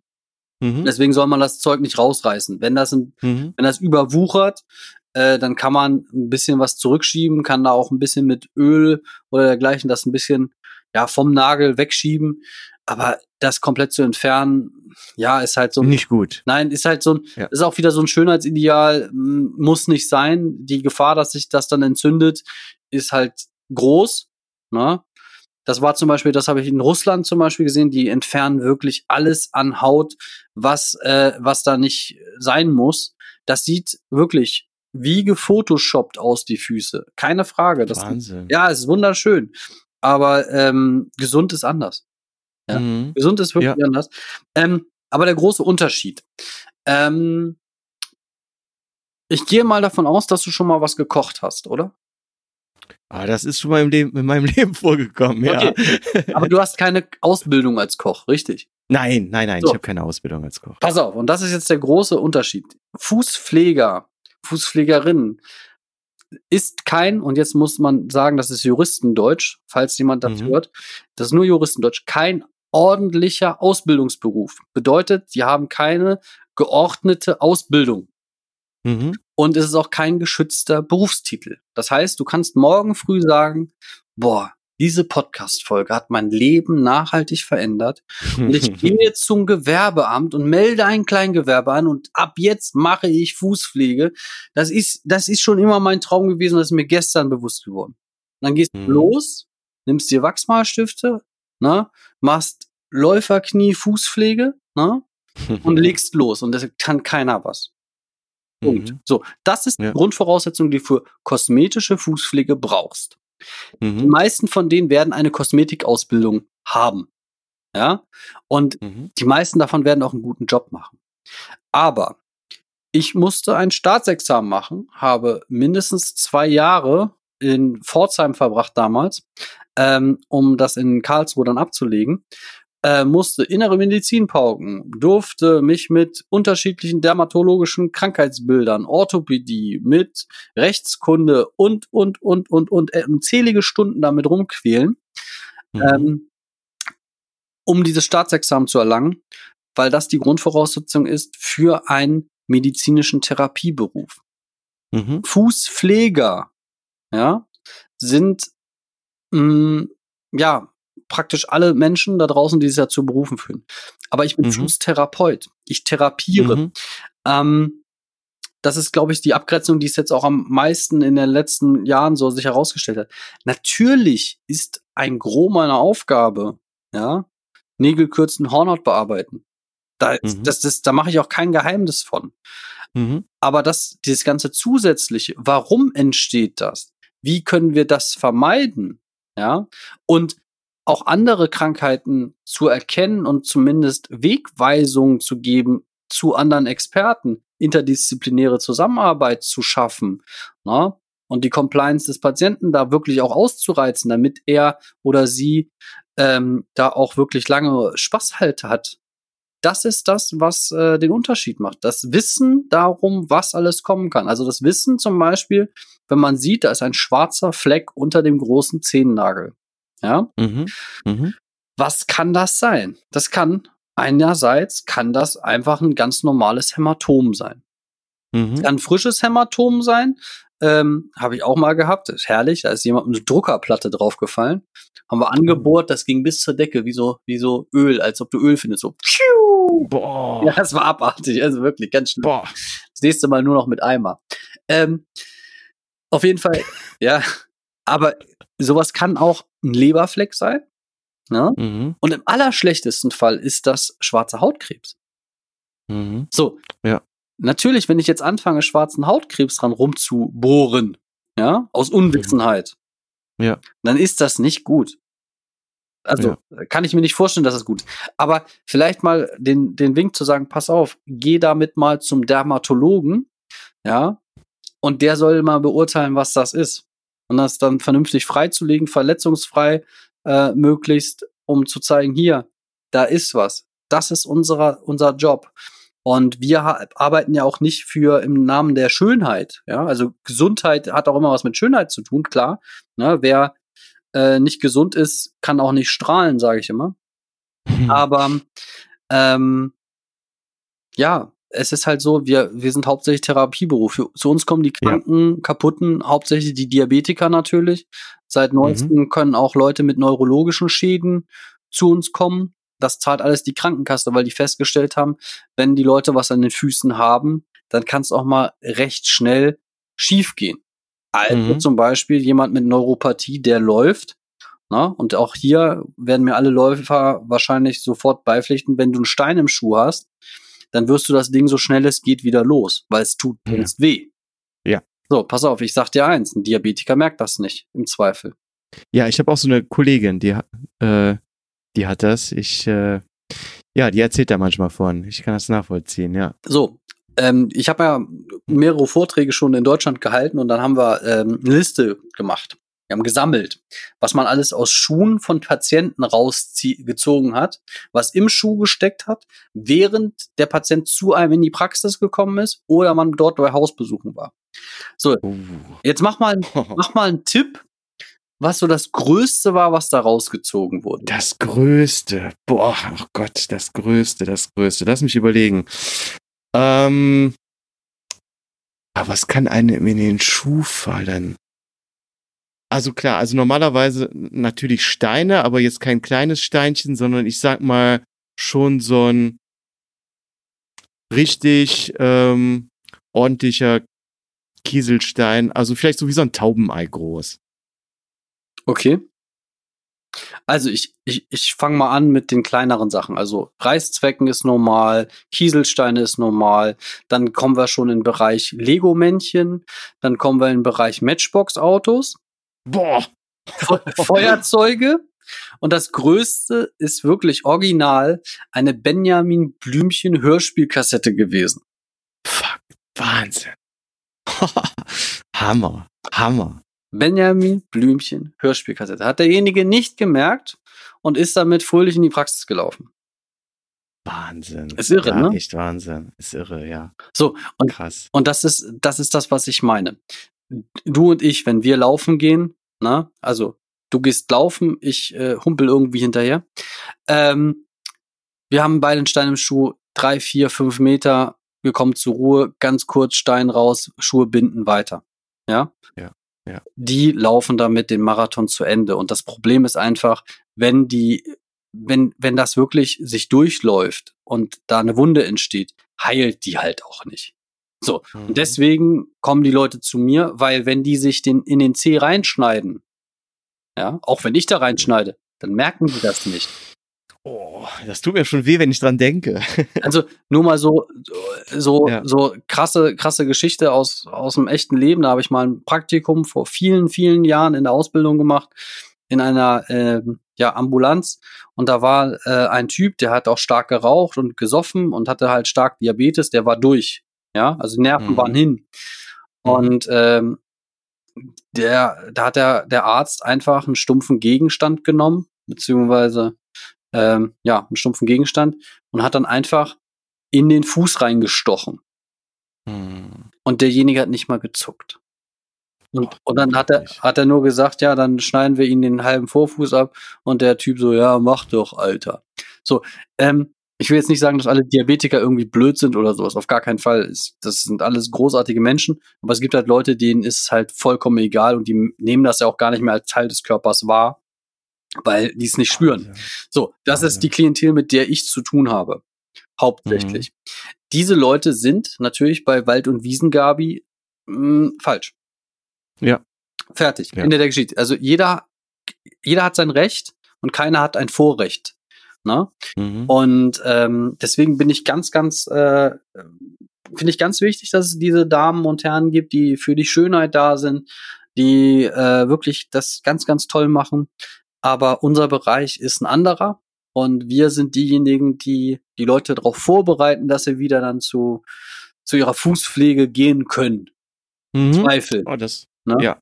So. ja, das ist ein guter Link. Also man kann sagen, Schönheit, Fußpflege und wenn es Probleme gibt, dann zu euch. Genau. Zum Podologen. Wir machen halt Ja. Fußtherapie. Natürlich haben wir auch Leute, die sagen, okay, ich möchte halt äh, die bestmögliche Qualität für mich. Die kommen dann halt auch zu uns. Ne? Mhm. Ähm, insbesondere halt auch, wie gesagt, ein paar Sportler. Ähm, hab da zum Beispiel etliche Triathleten, komischerweise immer auch gleich die ganz krassen Ironmänner, die hier dann vorbeikommen. Mhm. Ähm, die Füße sind durch. Da brauchen wir gar nicht drüber reden. Also die sind alleine schon äh, nach etlichen Jahren exzessiven Trainings sind die halt durch. Mhm. So, du kannst auch irgendwann nichts mehr mit, mit großartig mit Einlagen oder so. Wenn du es übertreibst und wenn du Schindluder mit deinem Körper betreibst, zahlst du die Zeche.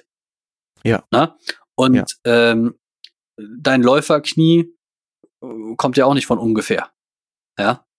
Das hier toi toi toi, jetzt sprichst du das Läuferknie an. Äh, Ich klopfe jetzt hier gerade auf Holz. Ähm, habe ich jetzt längere Zeit schon keine Probleme mehr mit. Aber ja, damals, klar, das hatte natürlich seine Ursache. Und ähm, wenn man da nicht dran arbeitet, dann ja, kann sowas natürlich, auch gerade wenn es dann chronisch wird, irgendwann ganz, ganz übel sein. Ne? Genau. Und so musst du dir das vorstellen, du hast genauso kleine Gelenke und äh, Knochen und Sehnen und Bänder am Fuß, ähm, die ähnlich komplex zusammenwirken wie halt ein Knie. Mhm. Ähm, und jetzt kommt das große Geheimnis, was viele Leute mal vergessen. Wir haben einen Körper und alles hängt mit allem zusammen. Und das heißt, wenn du Probleme im Knie hast, kann es durchaus auch vom gegenüberliegenden Fuß kommen oder von dem Fuß, der dazugehört oder vom Rücken oder sonst was. Ähm, und kann natürlich auch in die andere Richtung äh, Einflussnahme betreiben. Das heißt, man muss halt ganzheitlich gucken, woran liegt es. Und ich kümmere mich halt um die Basis, um die Füße. Wenn die in Ordnung sind, kann man da schon mal einen Haken hintermachen und sagen, okay, die Füße können jetzt mh, mm, positiv auf äh, das Gesamtbefinden einwirken. Mhm. Ähm, beziehungsweise sind wahrscheinlich nicht mehr daran schuld, dass, dass die Knie hin sind. Oder, oder der Rücken oder wie auch immer. Ähm, je nachdem, wie weit das natürlich geht. Ähm, zum Beispiel auch falsch ein, falsch, falsche Einlagen.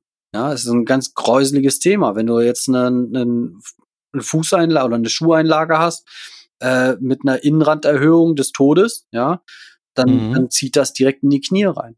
Ja? Mhm. Wenn du, wenn die, wenn die ja, nicht für dich passig ist. Ja. Ja, da ist natürlich auch noch ein ganz, ganz äh, breites äh, Thema. Ähm, Einlagen. Ich glaube, wenn wir das Fass heute aufmachen, vielleicht können wir da noch mal eine, eine andere Podcast-Folge drüber machen. Ja, das ist also Einlagen. Das ist schon, das ist schon Wahnsinn. Also ich habe hier schon ja. schon äh, Schläge angedroht gekriegt, als ich mal einer Dame sagte, sie besorgen sich mal ein paar Einlagen. Da sagte sie, sie wollen mich wo umbringen. Und mir war das gar nicht, die Brisanz war mir gar nicht bewusst. ähm, aber das ist ein ganz eigenes Thema, richtig. Ja. Ähm, ja. Lass uns da auch gar nicht so weit äh, draufgehen. Du wolltest was sagen, Entschuldigung. Ja, nee, ich habe äh, ein paar äh, Fragen gesammelt, auch so von äh, Läufern, schon aus den letzten Wochen oder man kann schon fast sagen Monaten. Mhm. Ähm, und ich bin echt jetzt mal gespannt, was du da empfehlen wirst. Und ich fange einfach mal an, ja, ähm, mit der ersten Sache, weil du hast es auch heute schon angesprochen, äh, Nagelpflege. Mhm. Schneiden oder knipsen oder ist das eigentlich total egal? Richtig. Das ist egal, wenn du es richtig machst.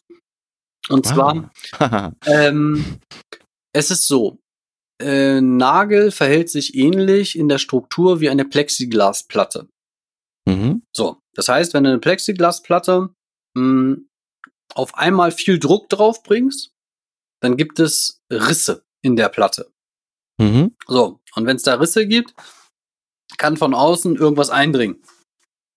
In, Im Fall von Nägeln wäre das halt Bakterien, Pilze, wie auch immer. Weil du hast mhm. ein, ein bestehendes, äh, funktionierendes System zerstört.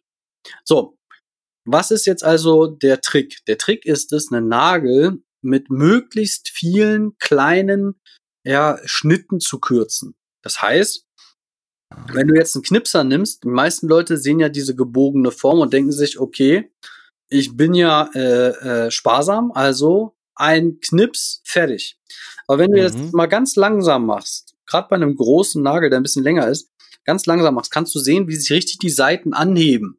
Und das kann nicht mhm. gesund sein. Also gehst du bei und fängst an einer Seite oder du kannst auch in der Mitte anfangen und arbeitest dich Stück für Stück in eine Richtung rüber. Mhm. Ja, und dann wieder in die andere Richtung. Oder fängst halt von rechts an nach links oder von links nach rechts. Das ist deinem Gusto komplett überlassen. Wichtig ist halt nur, dass du halt mit ganz, ganz vielen kleinen Schnitten den Druck von der Platte halt nimmst mhm. und dass halt möglichst wenig Druck auf die Platte kommt und möglichst wenig Schaden anrichtest. Also kürzt den Nagel, indem du wirklich ganz, ganz viele kleine Schnitte setzt äh, mhm. äh, am äußeren Nagelrand.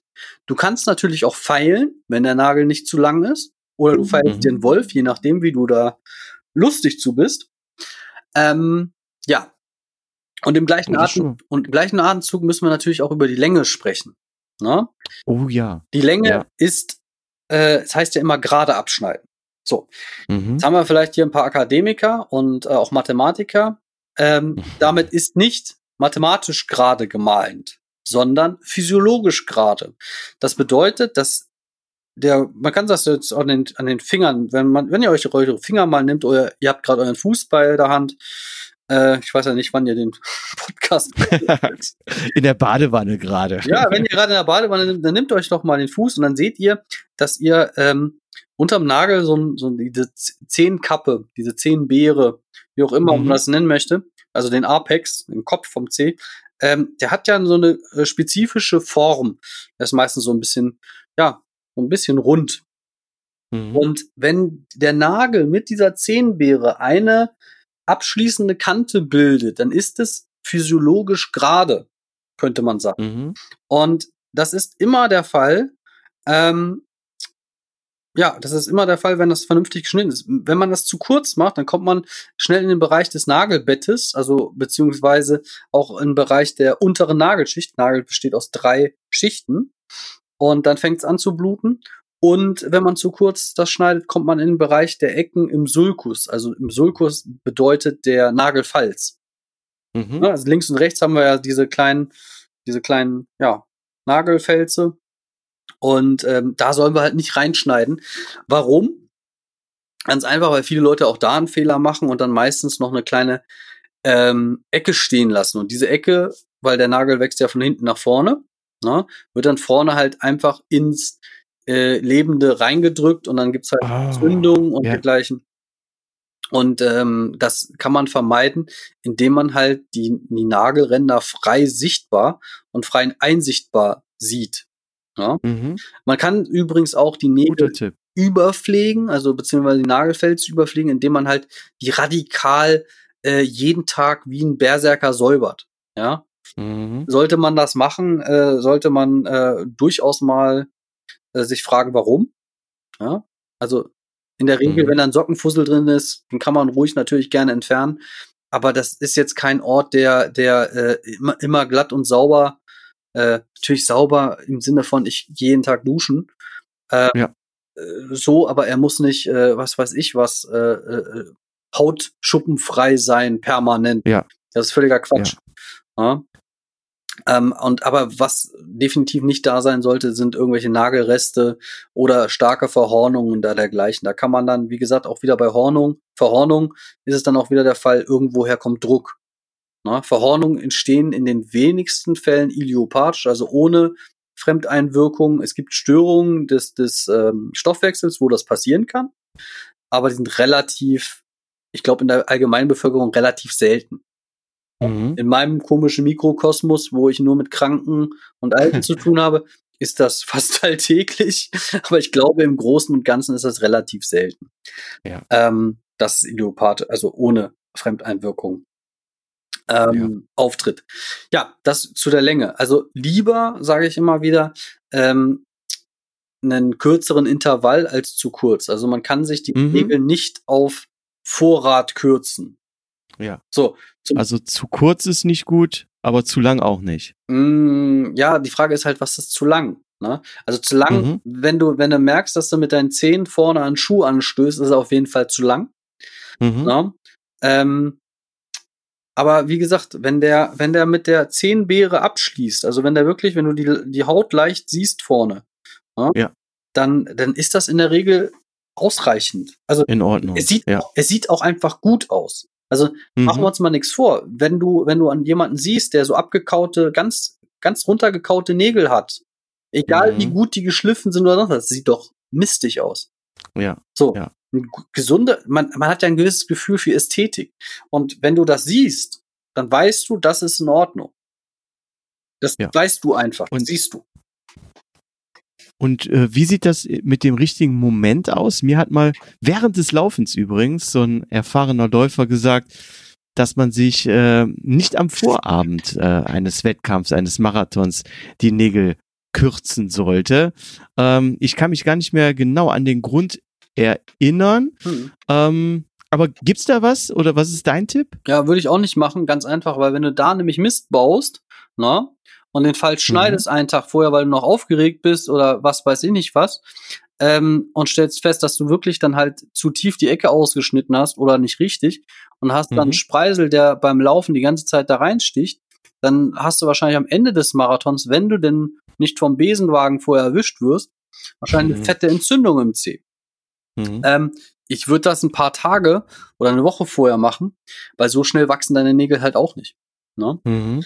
Ja, das stimmt, das stimmt. So, und äh, Fußpräparation für einen Wettkampf, Woche vorher, reicht. Mhm. Ja, sehr guter Tipp. Sehr guter Tipp. Eine Sache, die du eben auch schon angesprochen hast, äh, mit dem Beispiel Hämatom, schwarze Fußnägel. Also ein Problem, was ich immer ab Halbmarathon-Distanz äh, habe. Und wenn es aber auch viel bergab gibt, das hast du ja eben äh, geht, hast du eben auch schon gesagt, da reichen bei mir manchmal schon zehn Kilometer, dass mein zweiter C davon immer betroffen ist, rechts sowie links. Mhm. Der ist auch was länger als der ähm, dicke C. Wollte ich gerade Äh, fragen. zum, ist der, ja, ist der. Äh, zum Glück ist mir da noch nie ein Nagel ausgefallen, Mhm. aber ja, wenn es denn dazu kommt, dass man wirklich äh, richtig schwarzen Fußnagel hat, was sollte man dann da machen? Ich habe mal so, also ich habe da nie was dran gemacht. Ich habe einfach gewartet, bis es dann, äh, ich sag mal, rausgewachsen ist. Aber ich habe auch mal so Horrorgeschichten gehört, ähm, wie du eben jetzt auch schon gesagt hast, dass sich da einige Leute durch den Nagel bohren haben lassen, um Mhm. den Druck rauszunehmen und so weiter. Was würdest du in so einem Extremfall empfehlen? Also, es kommt immer darauf an, ist der Druck störend, ja oder nein.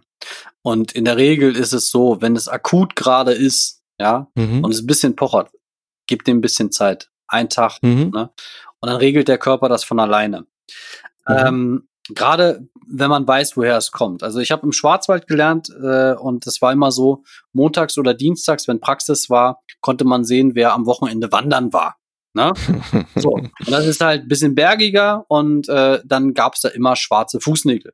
So. Und Mhm. wenn du dann halt richtig Druck drauf gebracht hast, ne?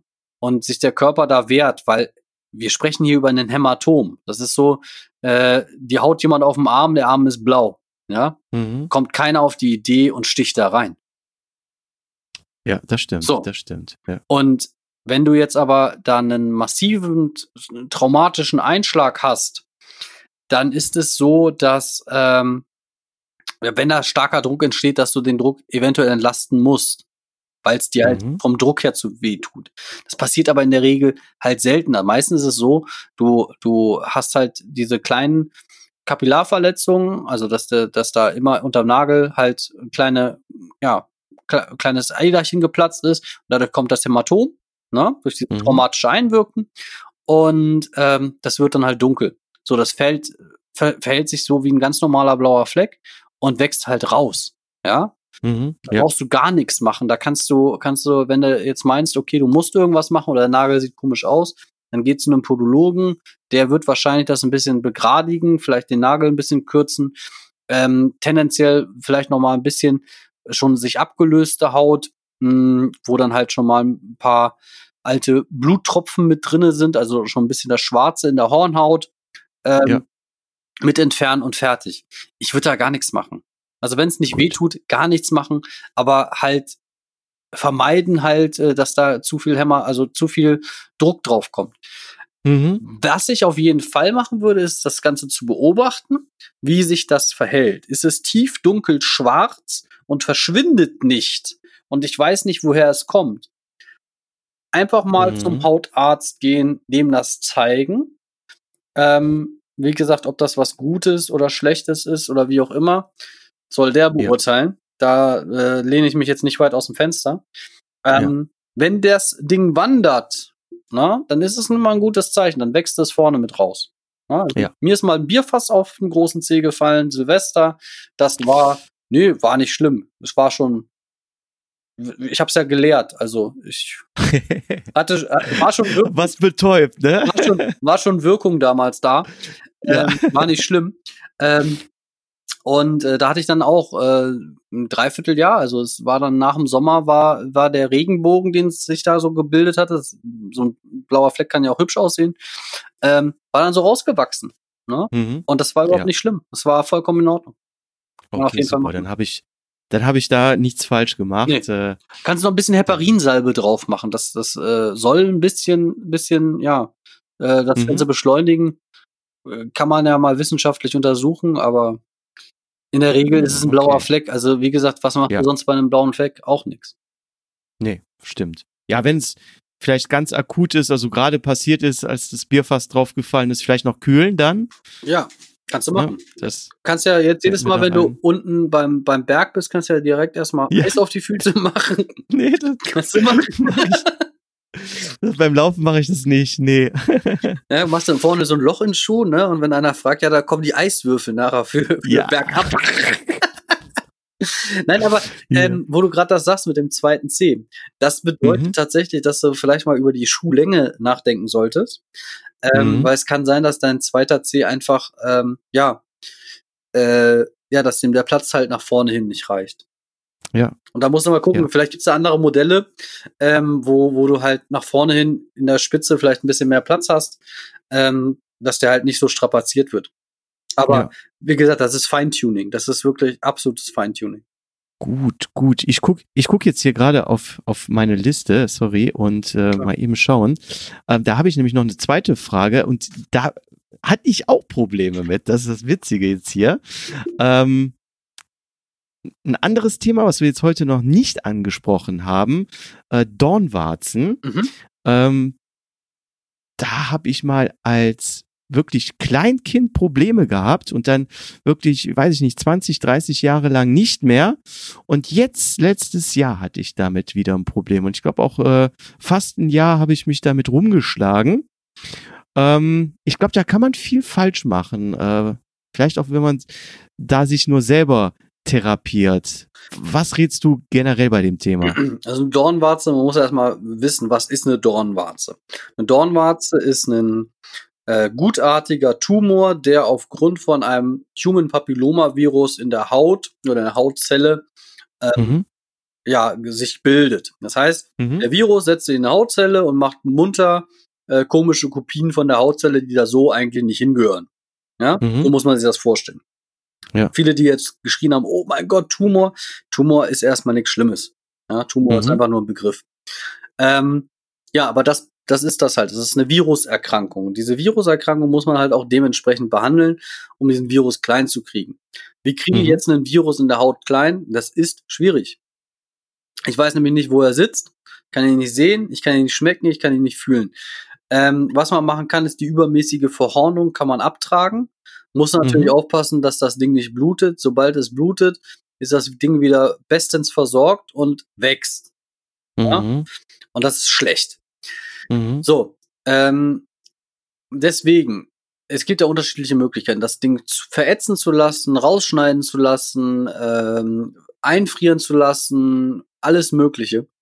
Mhm. In der Regel habe ich eins festgestellt. Warzen haben meistens irgendwie eine Ursache, mh, die leicht psychosomatisch bedingt ist. Also Mhm. viele Leute, die halt irgendwie einen Stressfaktor haben, kriegen auf einmal eine Warze. Ist der Stressfaktor verschwunden, ist auch die Warze weg. Das ist eine Beobachtung, die nur ich gemacht habe. Die ist nicht wissenschaftlich fundiert, ist jetzt auch nicht allgemeingültig vielleicht, aber einfach mal so für sich kann man darüber nachdenken, ob das passt. Mhm. Ähm, Darf ich dazu mal meine Erfahrung kurz, Ja. weil das passt so schön gerade. Okay. Ähm, ich bin zuerst zum Hautarzt gefahren. Mhm. Der hatte es vereist, also die Dornwarze vereist, Mhm. hatte mir dann ein äh, spitzes äh, Skalpell mitgegeben, wo ich dann zu Hause selber die Hornhaut mit entfernen sollte. Schön. Und so ein Pflaster und wie heißt das? Guter Plast. so- ja, und, und so ein ähm, Tinktur. Kal Khalid N oder irgendwas. Ich kann mich nicht mehr wirklich Ach so, erinnern. ja. Also, wurde das dann schwarz? ähm, ja, Dann war das Silbernitrat. War das lieber nicht das. Okay, Wahrscheinlich, ja. aber ich sollte es selber machen. So, Mhm. dann habe ich mich aber nicht getraut und dann bin ich wirklich hier zu einer Fußpflegerin gegangen und habe gesagt, hey, kannst du das nicht machen? Und was ist passiert? Zack, zu viel geschnitten, hat geblutet wie Sau und das war dann wieder schlimmer. Mhm. Dann war ich natürlich richtig frustriert, habe erstmal wieder nichts gemacht, bin auch nicht mehr zu der Fußpflegerin gegangen, sondern dann irgendwann wieder zum Hautarzt. Der hat das wieder vereist. Es wurde immer noch nicht äh, besser. Und dann hat mir irgendjemand mal den Tipp gegeben, Tula Genau. drauf zu tun. Ne, das habe ich eine Zeit lang gemacht. War aber immer noch nicht weg. Und irgendwann war das aber so viel Arbeit, da hatte ich keinen Bock mehr drauf gehabt. Und dann habe ich so, weiß ich nicht, fünf, sechs Wochen gar nichts an dem Fuß gemacht. Ich habe noch nicht mal drunter geguckt. Und weg war Und so nach der, ja, nach der siebten Woche war nichts mehr da. Ja. Ja. Wahnsinn. Ja, das ist, Ja. also ich sag immer wieder, ähm, das ist auch, ich habe ja sehr viele Leitsprüche, das äh, wirst du merken. Ähm, manche Probleme erledigen sich von selbst, man muss sie halt nur in Ruhe lassen. Ja. Mhm. Ähm, ich hatte einen Fall, da war eine Patientin, die hatte eine Warze, die war ja, bis, fast so groß wie ein, oh, wie so zwei, fünf, zwei, drei, fünf Markstücke unter der Ferse. Das war schon gewaltig. Boah. Ja, es war gewaltig. Mhm. Was war passiert gewesen? Also, die Warze war entstanden, als ihr Mann sich von ihr getrennt hat, ihre Mutter ins Heim kam, sie äh, auf einmal das Haus verkaufen musste, in einer Mhm. Zeit, wo, wo das absolut kein guter Markt war, ähm, und hat noch ihren Job verloren, weil der Arbeitgeber Boah. pleite gemacht hat. Da kommt ja wirklich alles zusammen. Ganz genau. So. Scheidung war durch, kein Problem. Dann war Mutter, nee, Scheidung war durch, gab es einen neuen Job, so war das. Und dann ist Mutter gestorben. Ja? Also alle Mhm. Probleme waren auf einmal weg. 14 Tage später war diese Warze, die wir, also ich, ich glaube bestimmt drei Jahre behandelt haben, mit allem Möglichen, Boah, war die weg. boah, Wahnsinn. Wahnsinn. Also ja. die war, die, man hat richtig gesehen, wie das Ding geschrumpft ist. Mhm. Ähm, wir haben das damals mit Propolis von außen behandelt. Also so ein, Mhm. ähm, das ist so der Skitharz der Bienen in Alkohol gelöst. Ähm, also ich, wie gesagt, ich habe diese Beobachtung gemacht, abgesehen davon, dass wir dieses Mittel verwendet haben. Ne? Wir Mhm. haben ganz, ganz viele Sachen verwendet. Ähm, und ich denke, dass diese psychosomatische Geschichte bei der Frau, dass die das Ausschlaggebende war. Also Ja. das ist so tatsächlich bei mir meine persönliche Beobachtung. Jetzt werden Ja. natürlich manche Mediziner sagen, um Gottes Willen, manche werden sagen, ja, das ist so. Ähm, aber wie gesagt, ist nur meine, Mhm. mein, mein Empfinden. Und das war ein Ja. Riesending und ich habe da wirklich, wir haben da alles ausprobiert. Da war guter Plast drauf. Das, also das ist dieses säurehaltige Pflaster. Da Mhm. Silbernitrat, da hast du alles draufgeballert. Da hast du irgendwelche Tinkturen von bis, von A bis Z. Die hat da mehrere hundert Euro in diese, Mhm. diese Warze gesteckt oder drauf gemacht. Mhm. Ähm, hat alles nichts gebracht. Aber als der Stressfaktor, der letzte Stressfaktor, Mutter aus dem Heim, weil tot, ne? Mutter war alt und krank und durfte Mhm. noch gehen. Äh, als der weg war, war alles in Ordnung. Und das hat, Wahnsinn, ne? ja, und das hat mir einfach persönlich oder mein, mein, meine Empfindung auch gestärkt, dass ähm, ja die Selbstheilung der, des Körpers durchaus äh, nicht zu vernachlässigen ist bei manchen Sachen. Mhm. Und ähnlicher Fall wie bei dir. Du hast dich irgendwie du hast vorher alles gemacht, alles richtig, Ja. alle laut Lehrbuch richtig gemacht, ja, Mhm. mit Vereisen, mit Abtragen, mit dies, mit dem. Es hat nichts gebracht, es hat dir nur Stress gemacht. Du Ja. hast es ignoriert und es war weg. Ja. So, das kann man nicht erklären wissenschaftlich. Das geht gar nicht. Es ist aber, Nee. aber das Resultat zählt ja für denjenigen, der, der das Leiden hatte und nichts anderes. Genau, genau. Aber generell sagst du, wenn jetzt jemand bei sich so eine äh, Warze feststellt und ich weiß, wenn du jetzt hier nach Rossmann oder DM läufst, da findest du ja ein ganzes Regal voller Tinkturen und Pflaster, was du dir besorgen kannst, Ja. bevor man sich da selber therapiert, doch besser zum Podologen oder Hautarzt gehen. Genau. Oder wie, ja. Also auf jeden Fall eine Sichtdiagnose machen, weil Warzen und Hühneraugen werden gerne verwechselt. Ich Mhm. würde, ich würde sogar mittlerweile sagen, also es kommt immer auf den Hautarzt drauf an, sage ich ganz Mhm. ehrlich. Wenn er, wenn er da Bock drauf hat und genau hinguckt, alles gut. Wenn er keinen Mhm. Bock drauf hat, ist das immer eine Warze. Mhm. Ne? Und äh, die Differenzierung zu einem Hühnerauge beziehungsweise zu einer punktuellen Verhornung, wie es so schön Mhm. heißt, ähm, ist ähm, ja, es ist geringfügig. Also du musst dir vorstellen, ein Hühnerauge ist wirklich in der Mitte relativ glatt. Ähm, und eine Warze hat halt so zerklüftetes, äh, ist auch relativ rund, aber hat so kleine zerklüftete ähm, ja, Streben in sich. ne? mhm. und hat meistens so kleine schwarze Punkte. Diese schwarzen Punkte sind meistens Blutgefäße. Deswegen auch nicht dran rumschnippeln, weil da kommen die Blutgefäße aus der Haut raus. Mhm. Und ähm, ja, damit macht man halt viel kaputt. Man kann natürlich versuchen, den Virus damit mit Säure und mit Hitze beziehungsweise Kälte kalt zu machen. Ja, das geht schon. Aber äh, was man so im freien Handel kriegt, zum ein, ein Mittelchen, was vielen Leuten jetzt bekannt sein würde durch die massive Werbung, die die vor ein paar Jahren gemacht hat, das wird einfach nicht mhm. kalt genug. Das ist mhm. das Problem. Und das Zeug, was kalt genug wird, kann man in der Regel nicht kaufen, nämlich flüssiger mhm. Stickstoff. Ja? ja, genau. Die haben da ja beim, beim Hautarzt oder ich weiß nicht, ob du das auch hast, so einen riesen Kessel, wo die dann den Deckel abnehmen und dann qualmt es schon da raus. Ähm, cool, ne? Und dann steckt, ja, ja, genau. nee, habe ich leider nicht. Also ähm, Kryo, Kryotherapie äh, habe ich hier tatsächlich noch nicht. Ähm, kann man aber auch mal, also ich, ich weiß, dass es da auch so ein, so ein, so ein Gerät für gibt. Das sieht aus wie so eine, ähm, ja, fast schon wie so eine Laserpistole aus, aus Star Trek. Das ist ziemlich cool, mhm. das Ding. Aber auch schweineteuer und die, äh, ja, muss man halt gucken, ist halt äh, Heilpraktiker zugelassen. Ist mhm. aber, ist aber cool. Also, man, und damit kriegt man es halt auch wirklich klein. Ich habe das mal mhm. in Ausbildung gelernt, wie das funktioniert. Das ist eine coole Sache. Also, mhm. äh, Kryo äh, funktioniert ganz gut, also da, äh, Kälte und Wärme. Ne? Also ich bin ja auch großer Saunagänger mittlerweile. Mhm. Ähm, und stelle fest, dass meinem Immunsystem das richtig gut tut, diese Wärme. Und das, äh, das killt auch alles, wenn du bei 140 Grad im Dampf sitzt, äh, ob du es willst ja. oder nicht. Ist super. Ja? bei Sauna bin ich auch komplett äh, bei dir, mache ich auch gerne. Aber wo du jetzt gerade sagst, dass du das jetzt gerade erst für dich entdeckt hast, bei deinem Vornamen oder auch Nachnamen, hätte ich gedacht, dass die Saunakultur dir im Blut liegt. Nein, nein, nein, nein, nein, nein, äh, ich, ich gehe, seitdem ich ein kleiner Junge bin, in die Sauna. Nur ah, momentan okay. äh, ist es extrem. Wir haben hier, kann ja kurz aus dem Nähkästchen plaudern. Ich habe mit meiner Praxis habe ich hier so ein ähm, Gesundheitsmanagement-Vertrag mit dem mit der örtlichen Therme und mhm. ähm, da zahle ich einen Obolus und dann kann ich jeden Tag in die Sauna gehen. Und wir haben hier eine Saunalandschaft mit, ich weiß nicht, eins, zwei, drei, die sind allein im Garten, drei, vier, fünf, sechs, sechs oder sieben verschiedene Saunen.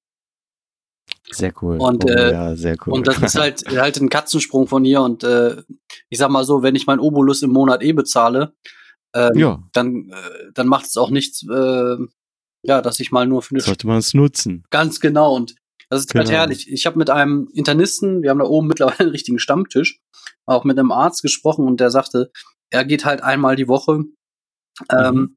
weil er sagt, äh, gesünder kannst du es nicht machen. Es ist gut für die, die ähm, ja, erste Abwehr der Schleimhäute und dergleichen. Mhm. Ähm, und gerade momentan zu dieser komischen Zeit kann man alles an Abwehr gebrauchen, äh, was es gibt. Oh ja. Ne? Oh ja. Weil machen wir uns nichts vor, das ist eine Bedrohung und diese Bedrohung äh, sollte man ernst nehmen. Meiner ja. Meinung nach. Ne? Also, ja. Aber lass uns gar nicht auf das Thema. Ich glaube, darüber könnten wir 15 Podcasts machen.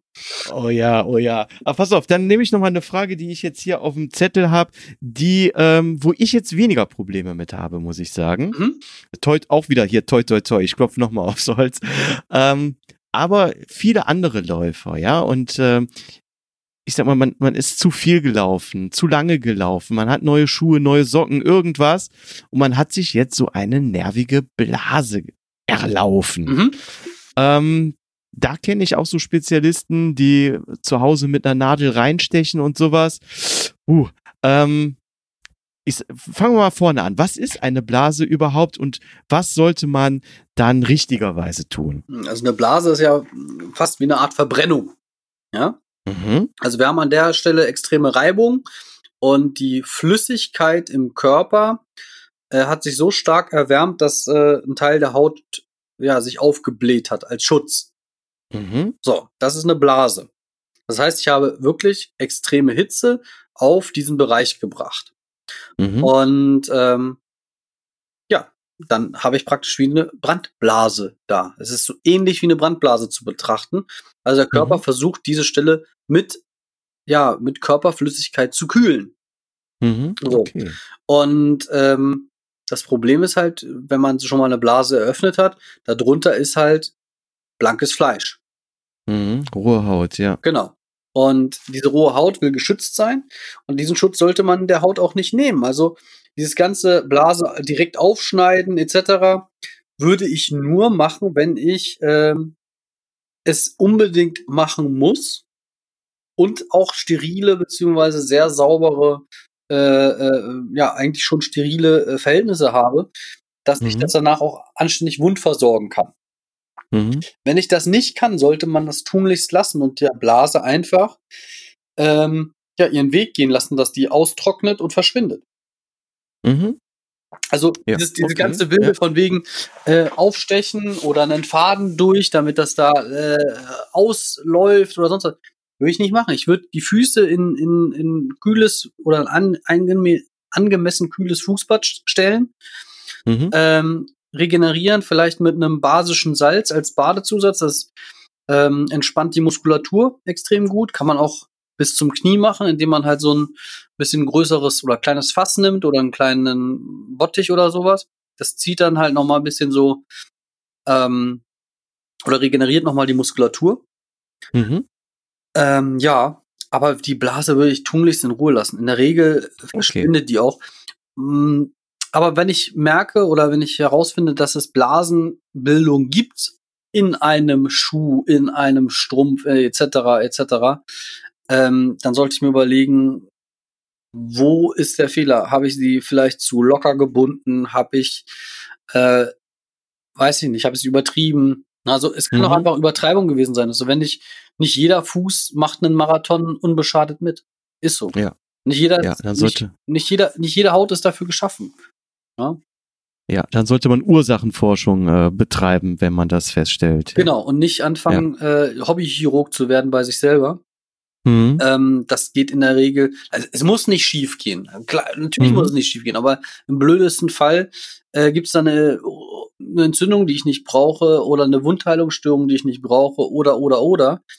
Ähm, ja. Oder auch, wenn ich jetzt zum Beispiel mit einer Nadel, mit einer unsterilen Nadel da reingehe und äh, da setzen sich dann in diesem, in diesem ja, Pool irgendwelche Bakterien fest, ja, dann habe ich da vielleicht eine eitrige Entzündung. So, das Mhm. braucht einfach keiner. Das ist einfach Ja. unnötig wie, wie ein, ja, wie eine Blase am Fuß. ähm, ähm, braucht man halt nicht. Und da muss man einfach gucken, dass, also im Idealfall, wenn man die Zeit und die äh, hat, wirklich die Blase austrocknen lassen. Mhm. Ähm, ist die ausgetrocknet, ist in der Regel auch die Haut unten drunter, meistens schon äh, mit einer leichten Schutzschicht bedeckt. Na? Ähm, und ja, und wenn ich ganz arge Schmerzen habe, dann wirklich äh, ja zum zum äh, Fachmann, der soll das dann wegmachen Mhm. und dann auch wirklich vernünftig wundversorgen. Das heißt, mit einem Gel oder mit einem Algenverband oder oder oder ähm, so, dass man da halt äh, ja die Wunde auch anständig versorgt hat. Ja. Ne, Im kleinen Ja. Bereich würde ich, wie gesagt, einfach ja Pflaster drüber oder Schuhe aus und dann den Tag halt nicht mehr laufen. Ja, wenn du sagst Pflaster, meinst du jetzt wirklich ein normales Pflaster oder dieses spezielle Blasenpflaster? Ähm, Blasenpflaster sind ja Pflaster, die vor Blasen schützen sollen. Ah. Wow, okay. Das heißt, das mache ich auf die Stelle, wo ich nicht eine Blase habe, sondern wo ich eine Blase vermute, dass ich eine bekomme. Das ist. Wow. Das wusste ich auch noch nicht. Mhm. Okay, das ist aber auch gut zu wissen. Ist, bin ich da jetzt der einzige Blöde oder hörst du das schon mal öfter von Patienten?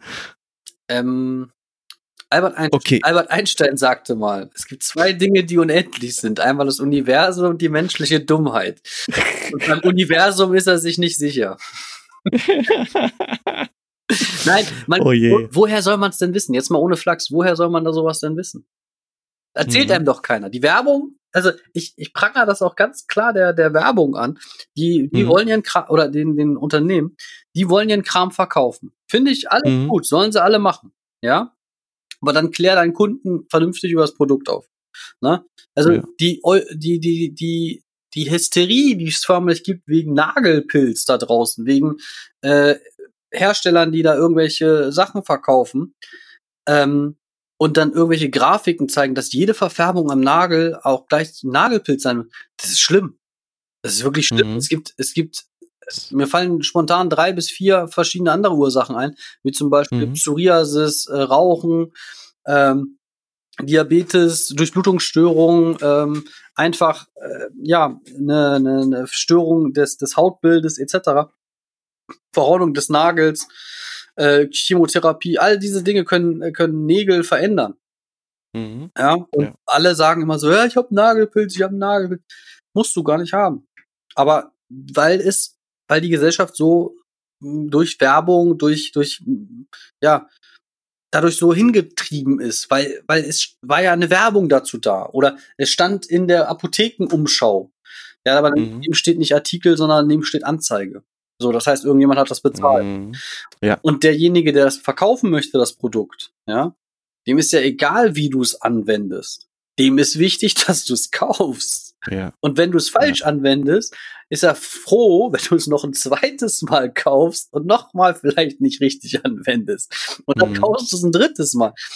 In dem Fall würde ich einfach immer dazu raten, zu demjenigen zu gehen, der Ahnung hat. Und das ist in dem Fall der ortsansässige Podologe in der, in, in der Regel, Mhm. ich lehne mich jetzt mal für alle Kollegen da draußen weit aus dem Fenster. Ihr habt, alle, ihr habt alle Ahnung.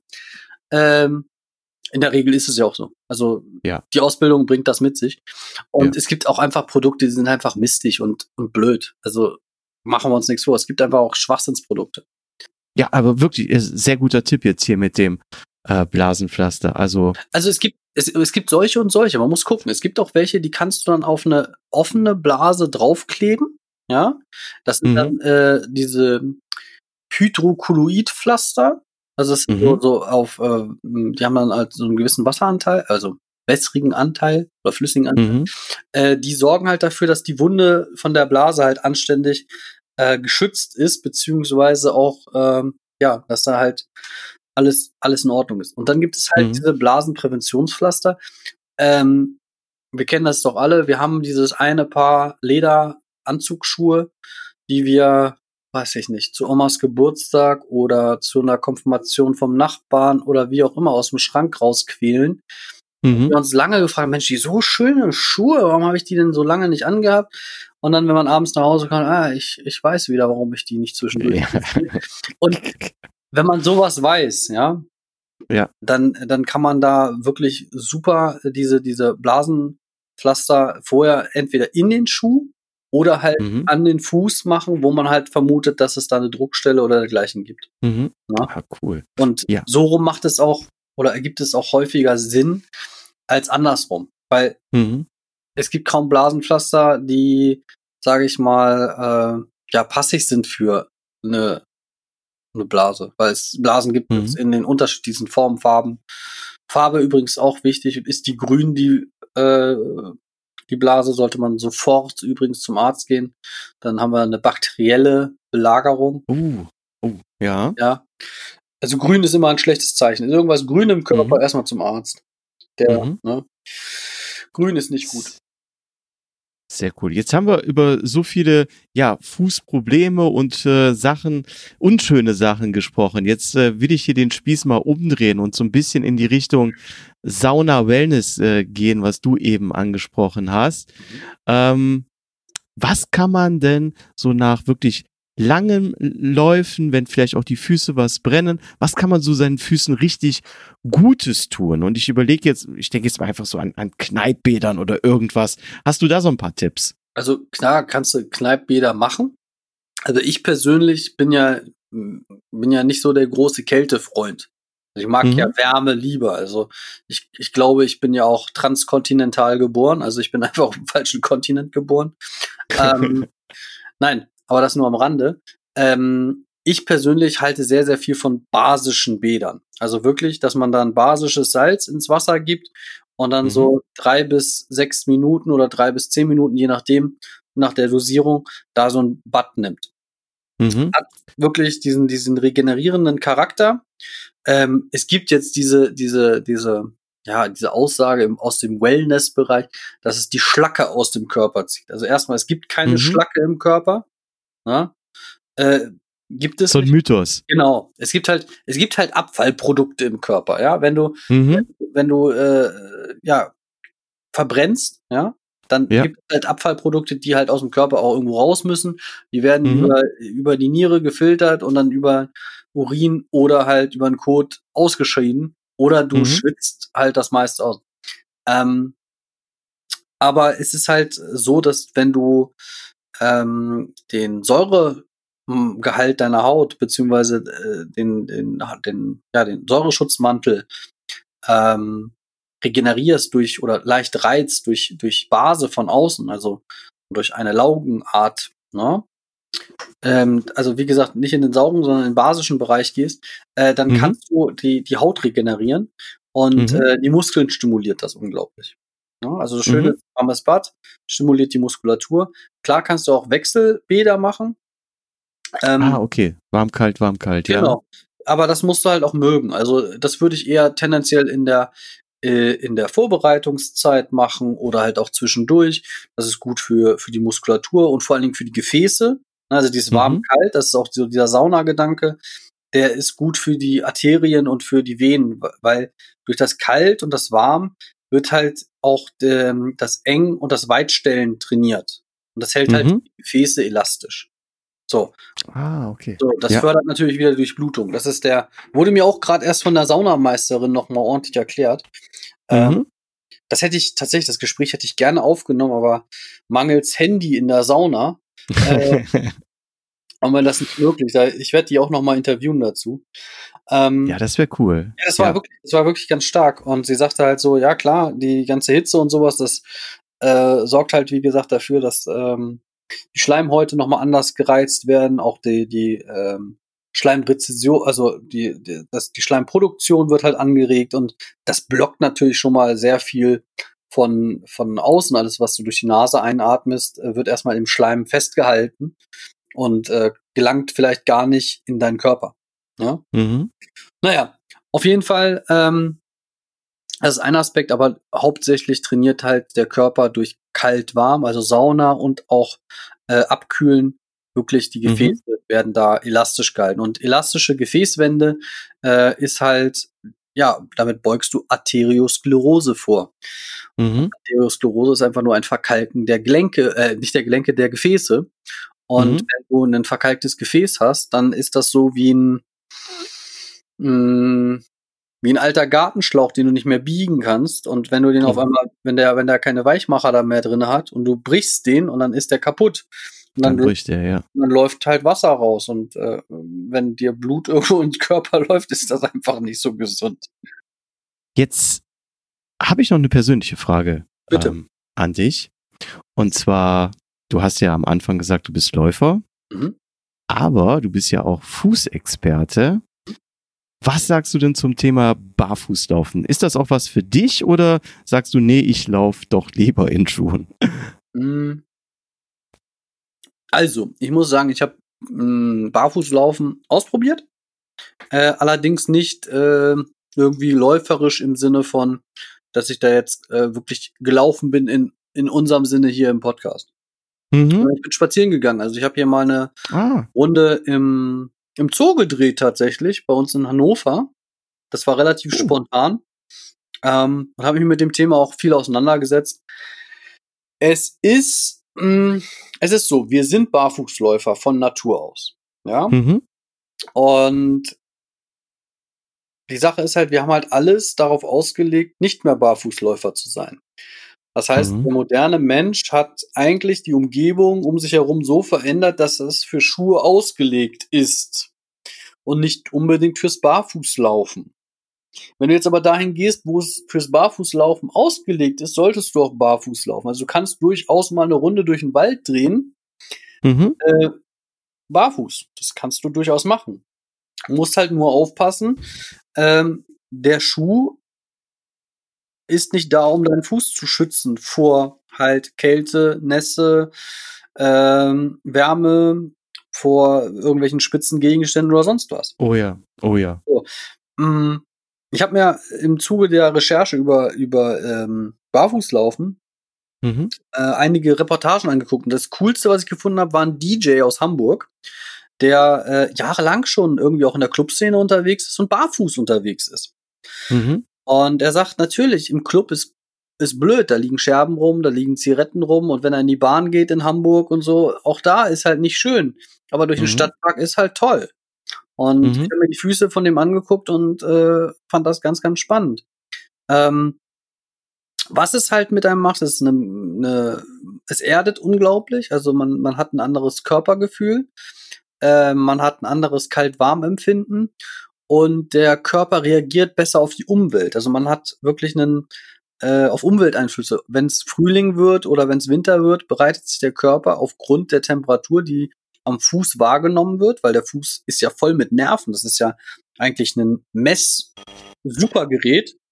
Ähm, ja, ähm, bereitet der sich halt darauf vor, dass, dass irgendwas äh, ja, kommt in nächster Zeit. Mhm. Und äh, ich habe dann immer, wenn ich Leute treffe, die barfuß laufen, den einen Typen habe ich schon zweimal getroffen, immer beim, beim Einkaufen steht er an der Kasse. Ähm, und der macht das zum Beispiel so, der ist Teilzeit-Barfußläufer, weil er sich noch nicht geoutet hat, bei sich in der IT-Firma barfuß zu laufen. Uh, also, ja, okay, auf dem Job, ja, das kann ich mir schon vorstellen, dass manche Arbeitgeber damit ein Problem haben. Ja, also ich persönlich mhm. in der mhm. Praxis auch. Also wenn hier einer wäre, der Barfußläufer wäre, müsste er Barfußschuhe tragen, allein aus hygienischen Gründen. Mhm. So. Ja. Ähm, der muss ja auch Handschuhe tragen. Also von daher. Ja, ne? klar. Ähm, aber grundsätzlich finde ich Barfußlaufen ist eine coole Sache, ist ähm, auch eine schöne Sache. Ich habe mal 14 Tage äh, auf einer Barfußinsel verbracht tatsächlich. Und äh, da habe ich dann nur äh, was an den Füßen gehabt, wenn ich zum zum Tauchen gegangen bin, als ich Flossen an. Ja. Ach, cool. Wahnsinn. Sonst ja. war ich barfuß. Also doch, ich hatte manchmal Flipflops an, wenn ich zum Essen gegangen bin, ja. Aber ansonsten war ich permanent barfuß und danach, und seitdem trage ich auch andere Schuhgröße, ähm, mhm. weil, ich, weil ich ein ganz anderes äh, Gefühl für meine Füße entwickelt habe. Körpergefühl dann bekommen hast. Ne? Ja. ja. Also ja. grundsätzlich, ich bin dem, dem nicht abgeneigt. Ähm, aber für alle, die sich jetzt da ermutigt fühlen, unbedingt da auf Teufel komm raus Barfußläufer zu werden, es ist eine Umstellung und ich ermahne auch jeden, ähm, der jetzt sagt, okay, ich habe voll Bock auf so Barfußschuhe und sowas. Ja, kann man machen, wenn man barfuß erfahren ist. Sollte man aber jetzt nicht übertreiben. Man sollte sich Stück für Stück rantasten, ähm, weil es ein anderer, ja, es ist ein anderer Anspruch, den ich an meine Fußmuskulatur stelle. Ja. ja. Und ich, ich, kann auch voll nach hinten. Ich kann mir das, ja, ich kann mir das sehr, sehr gut vorstellen, wenn du jetzt, weiß ich nicht, äh, Mitte 40 bist und seit dem Säuglingsalter in Schuhen gepresst gewesen bist und das gar nicht anders kennst und von heute auf morgen dann auf Barfuß umstellen willst. Das ist genauso, als wenn du dein Leben lang eine, eine Couch-Potato bist und äh, nur auf der Couch rumliegst und ab morgen den ersten Marathon laufen willst. Das geht nicht gut, ne? Nee, wie gesagt, also es geht bestimmt irgendwie aber halt nicht gut. Und das ist halt auch bei, bei Barfußlaufen so. Also wenn du jetzt, äh, wenn du jetzt ein erfahrener Läufer bist, ähm, dann fängst du als Barfuß ja, als, als, als, als Laie wieder an, sozusagen. Also es ist, ja. es ist klar, hast du eine andere Grundvoraussetzung, du hast eine ganz andere Kondition. Du hast auch schon mal deinen Fuß trainiert, du hast schon mal ähm, einen gewissen Muskeltonus, beziehungsweise auch äh, gewissen an, deine Muskeln haben so ein gewissen, gewisses Training schon erfahren, aber mhm. du hast zum Beispiel äh, im Schuh gar nicht so viel, ähm, musst du gar nicht so viel ausgleichen. Ja, du musst ja, ja. du hast ja eine ganz andere Auftrittsfläche. Du, du benutzt deinen Fuß ja viel ausreichender. Und ähm, wenn du da zu schnell bist und auf einmal ähm, wo, wo eine Dämpfung einfach was, was abfedern würde und du trittst da drauf und du stellst fest, au, ich bin gerade hier auf meine Plantarfaszie getreten, ähm, weil du äh, auf dem Mittel- oder im Mittelfußbereich ähm, ähm, über einen, einen, Stock oder einen Rohr oder was weiß ich was gelaufen bist, was du vorher mhm. nie gemerkt hättest. Du hast zwar gemerkt, dass da eine Erhöhung ist, aber du hast nie gemerkt, wie hart das ist oder mhm. wie weit das ist oder dergleichen. Und das ist beim Barfußlaufen ähm, naja, oder auch bei Barfußschuhen, was ja so ein ja, Paradox in sich ist. Barfuß. Ja, eigentlich schon, ne? Eigentlich schon, ja. Autofahrrad. ja. Ja, egal. Ähm, Bargeldloser Dollarschein. ganz genau. Der ist gut. Ähm, ja, aber das ist, äh, ist halt so. Und ähm, ja, wenn man barfuß läuft, sollte man halt langsam anfangen. Das ist der einzige, Ja. den ich jedem geben kann. Ähm, wenn du natürlich äh, ja so ein Verrückter bist und meinst, du musst dann mit einem gleichen Crosslauf machen, dann mach. Aber erwarte nicht, dass du da heile rauskommst. Wenn du heile man auch die Konsequenzen tragen. Richtig, richtig. Also wie Genau. gesagt, jeder, der das macht, soll es gerne machen und ich finde das richtig klasse. Aber äh, seid vorsichtig und äh, denkt daran, ihr macht da eine extreme Umstellung. Ne? Mhm. Und Sehr gut. Ähm, ja, wie gesagt, wo wir auch schon am Anfang gesprochen haben, nichts geht ohne den, ne? Und äh, ohne Vorbereitung. Ähm, und gerade im Sportbereich, es ist wichtig. Wir arbeiten hier mit Muskeln, wir arbeiten hier mit äh, mit Knochen, wir arbeiten hier physiologisch. Ähm, aufpassen, weil klar, Ja. Du willst ja länger laufen. Also du kannst dich natürlich auch in einem kaputt machen. Das ist gar kein Problem. Ne? Also ich, ich, es gibt da diese, diese Ultraläufer, die sind vielleicht auch hier vertreten, der eine oder andere. Keiner von denen ist morgens aufgestanden und hat gesagt, boah, ich lauf mal hier 120 Kilometer durch die Wüste. Nee, da muss man sich langsam dran rantasten, ja. So sieht's nämlich Ja. aus. Und ähm, Ja. so ist das halt mit immer, äh, mit, mit allem. Mit allem. Ja. Und das ist beim Barfußlaufen nichts anderes. Nur weil man laufen kann, heißt das gar nichts in dem Fall. Ja. Weil es ist ein anderes, äh, es ist ein, eine ähnliche Sportart in einem ganz anderen Segment. Das ist so wie, weiß ich nicht. Egal. Also es ist anders. Und da wäre ich halt vorsichtig und ich würde mich vorsichtig rantasten. Das ist der einzige wichtige Ja. Tipp, den ich geben kann. Aber das ist ein äh, super ähm, Schlusstipp, finde ich, für die heutige äh, Folge hier. Ähm, ganz, ganz äh, vielen lieben Dank für die vielen Tipps, die du uns heute hier mit auf den Weg gegeben hast. Wenn jetzt hier so der ein oder andere Hörer, Läufer, Läuferin aus der Nähe von äh, Bad Pyrmont äh, kommen sollte und äh, seine Füße gerne mal in deine erfahrenen Hände legen möchte, wo findet man deine Praxis? Wie macht man am besten einen Termin? Also einfach eingeben Eskil Sörensen Potologie. Ähm, dann findet man mich bei Google äh, definitiv sofort, Mhm. weil Eskil Sörensen ist schon ein ziemlich Alleinstellungsmerkmal. Das ist mein USP. Ähm, ansonsten, ja, kann man mich auch auf Facebook, Instagram oder sonst irgendwo welchen Plattformen finden. Also äh, das Einzige, wo ich relativ faul bin, ist bei Xing. Ja, Mhm. Weiß ich nicht. Ich, es äh, hat mich, ich habe irgendwie mal so einen Account eingerichtet. Aber nee, man findet mich ganz einfach im Internet.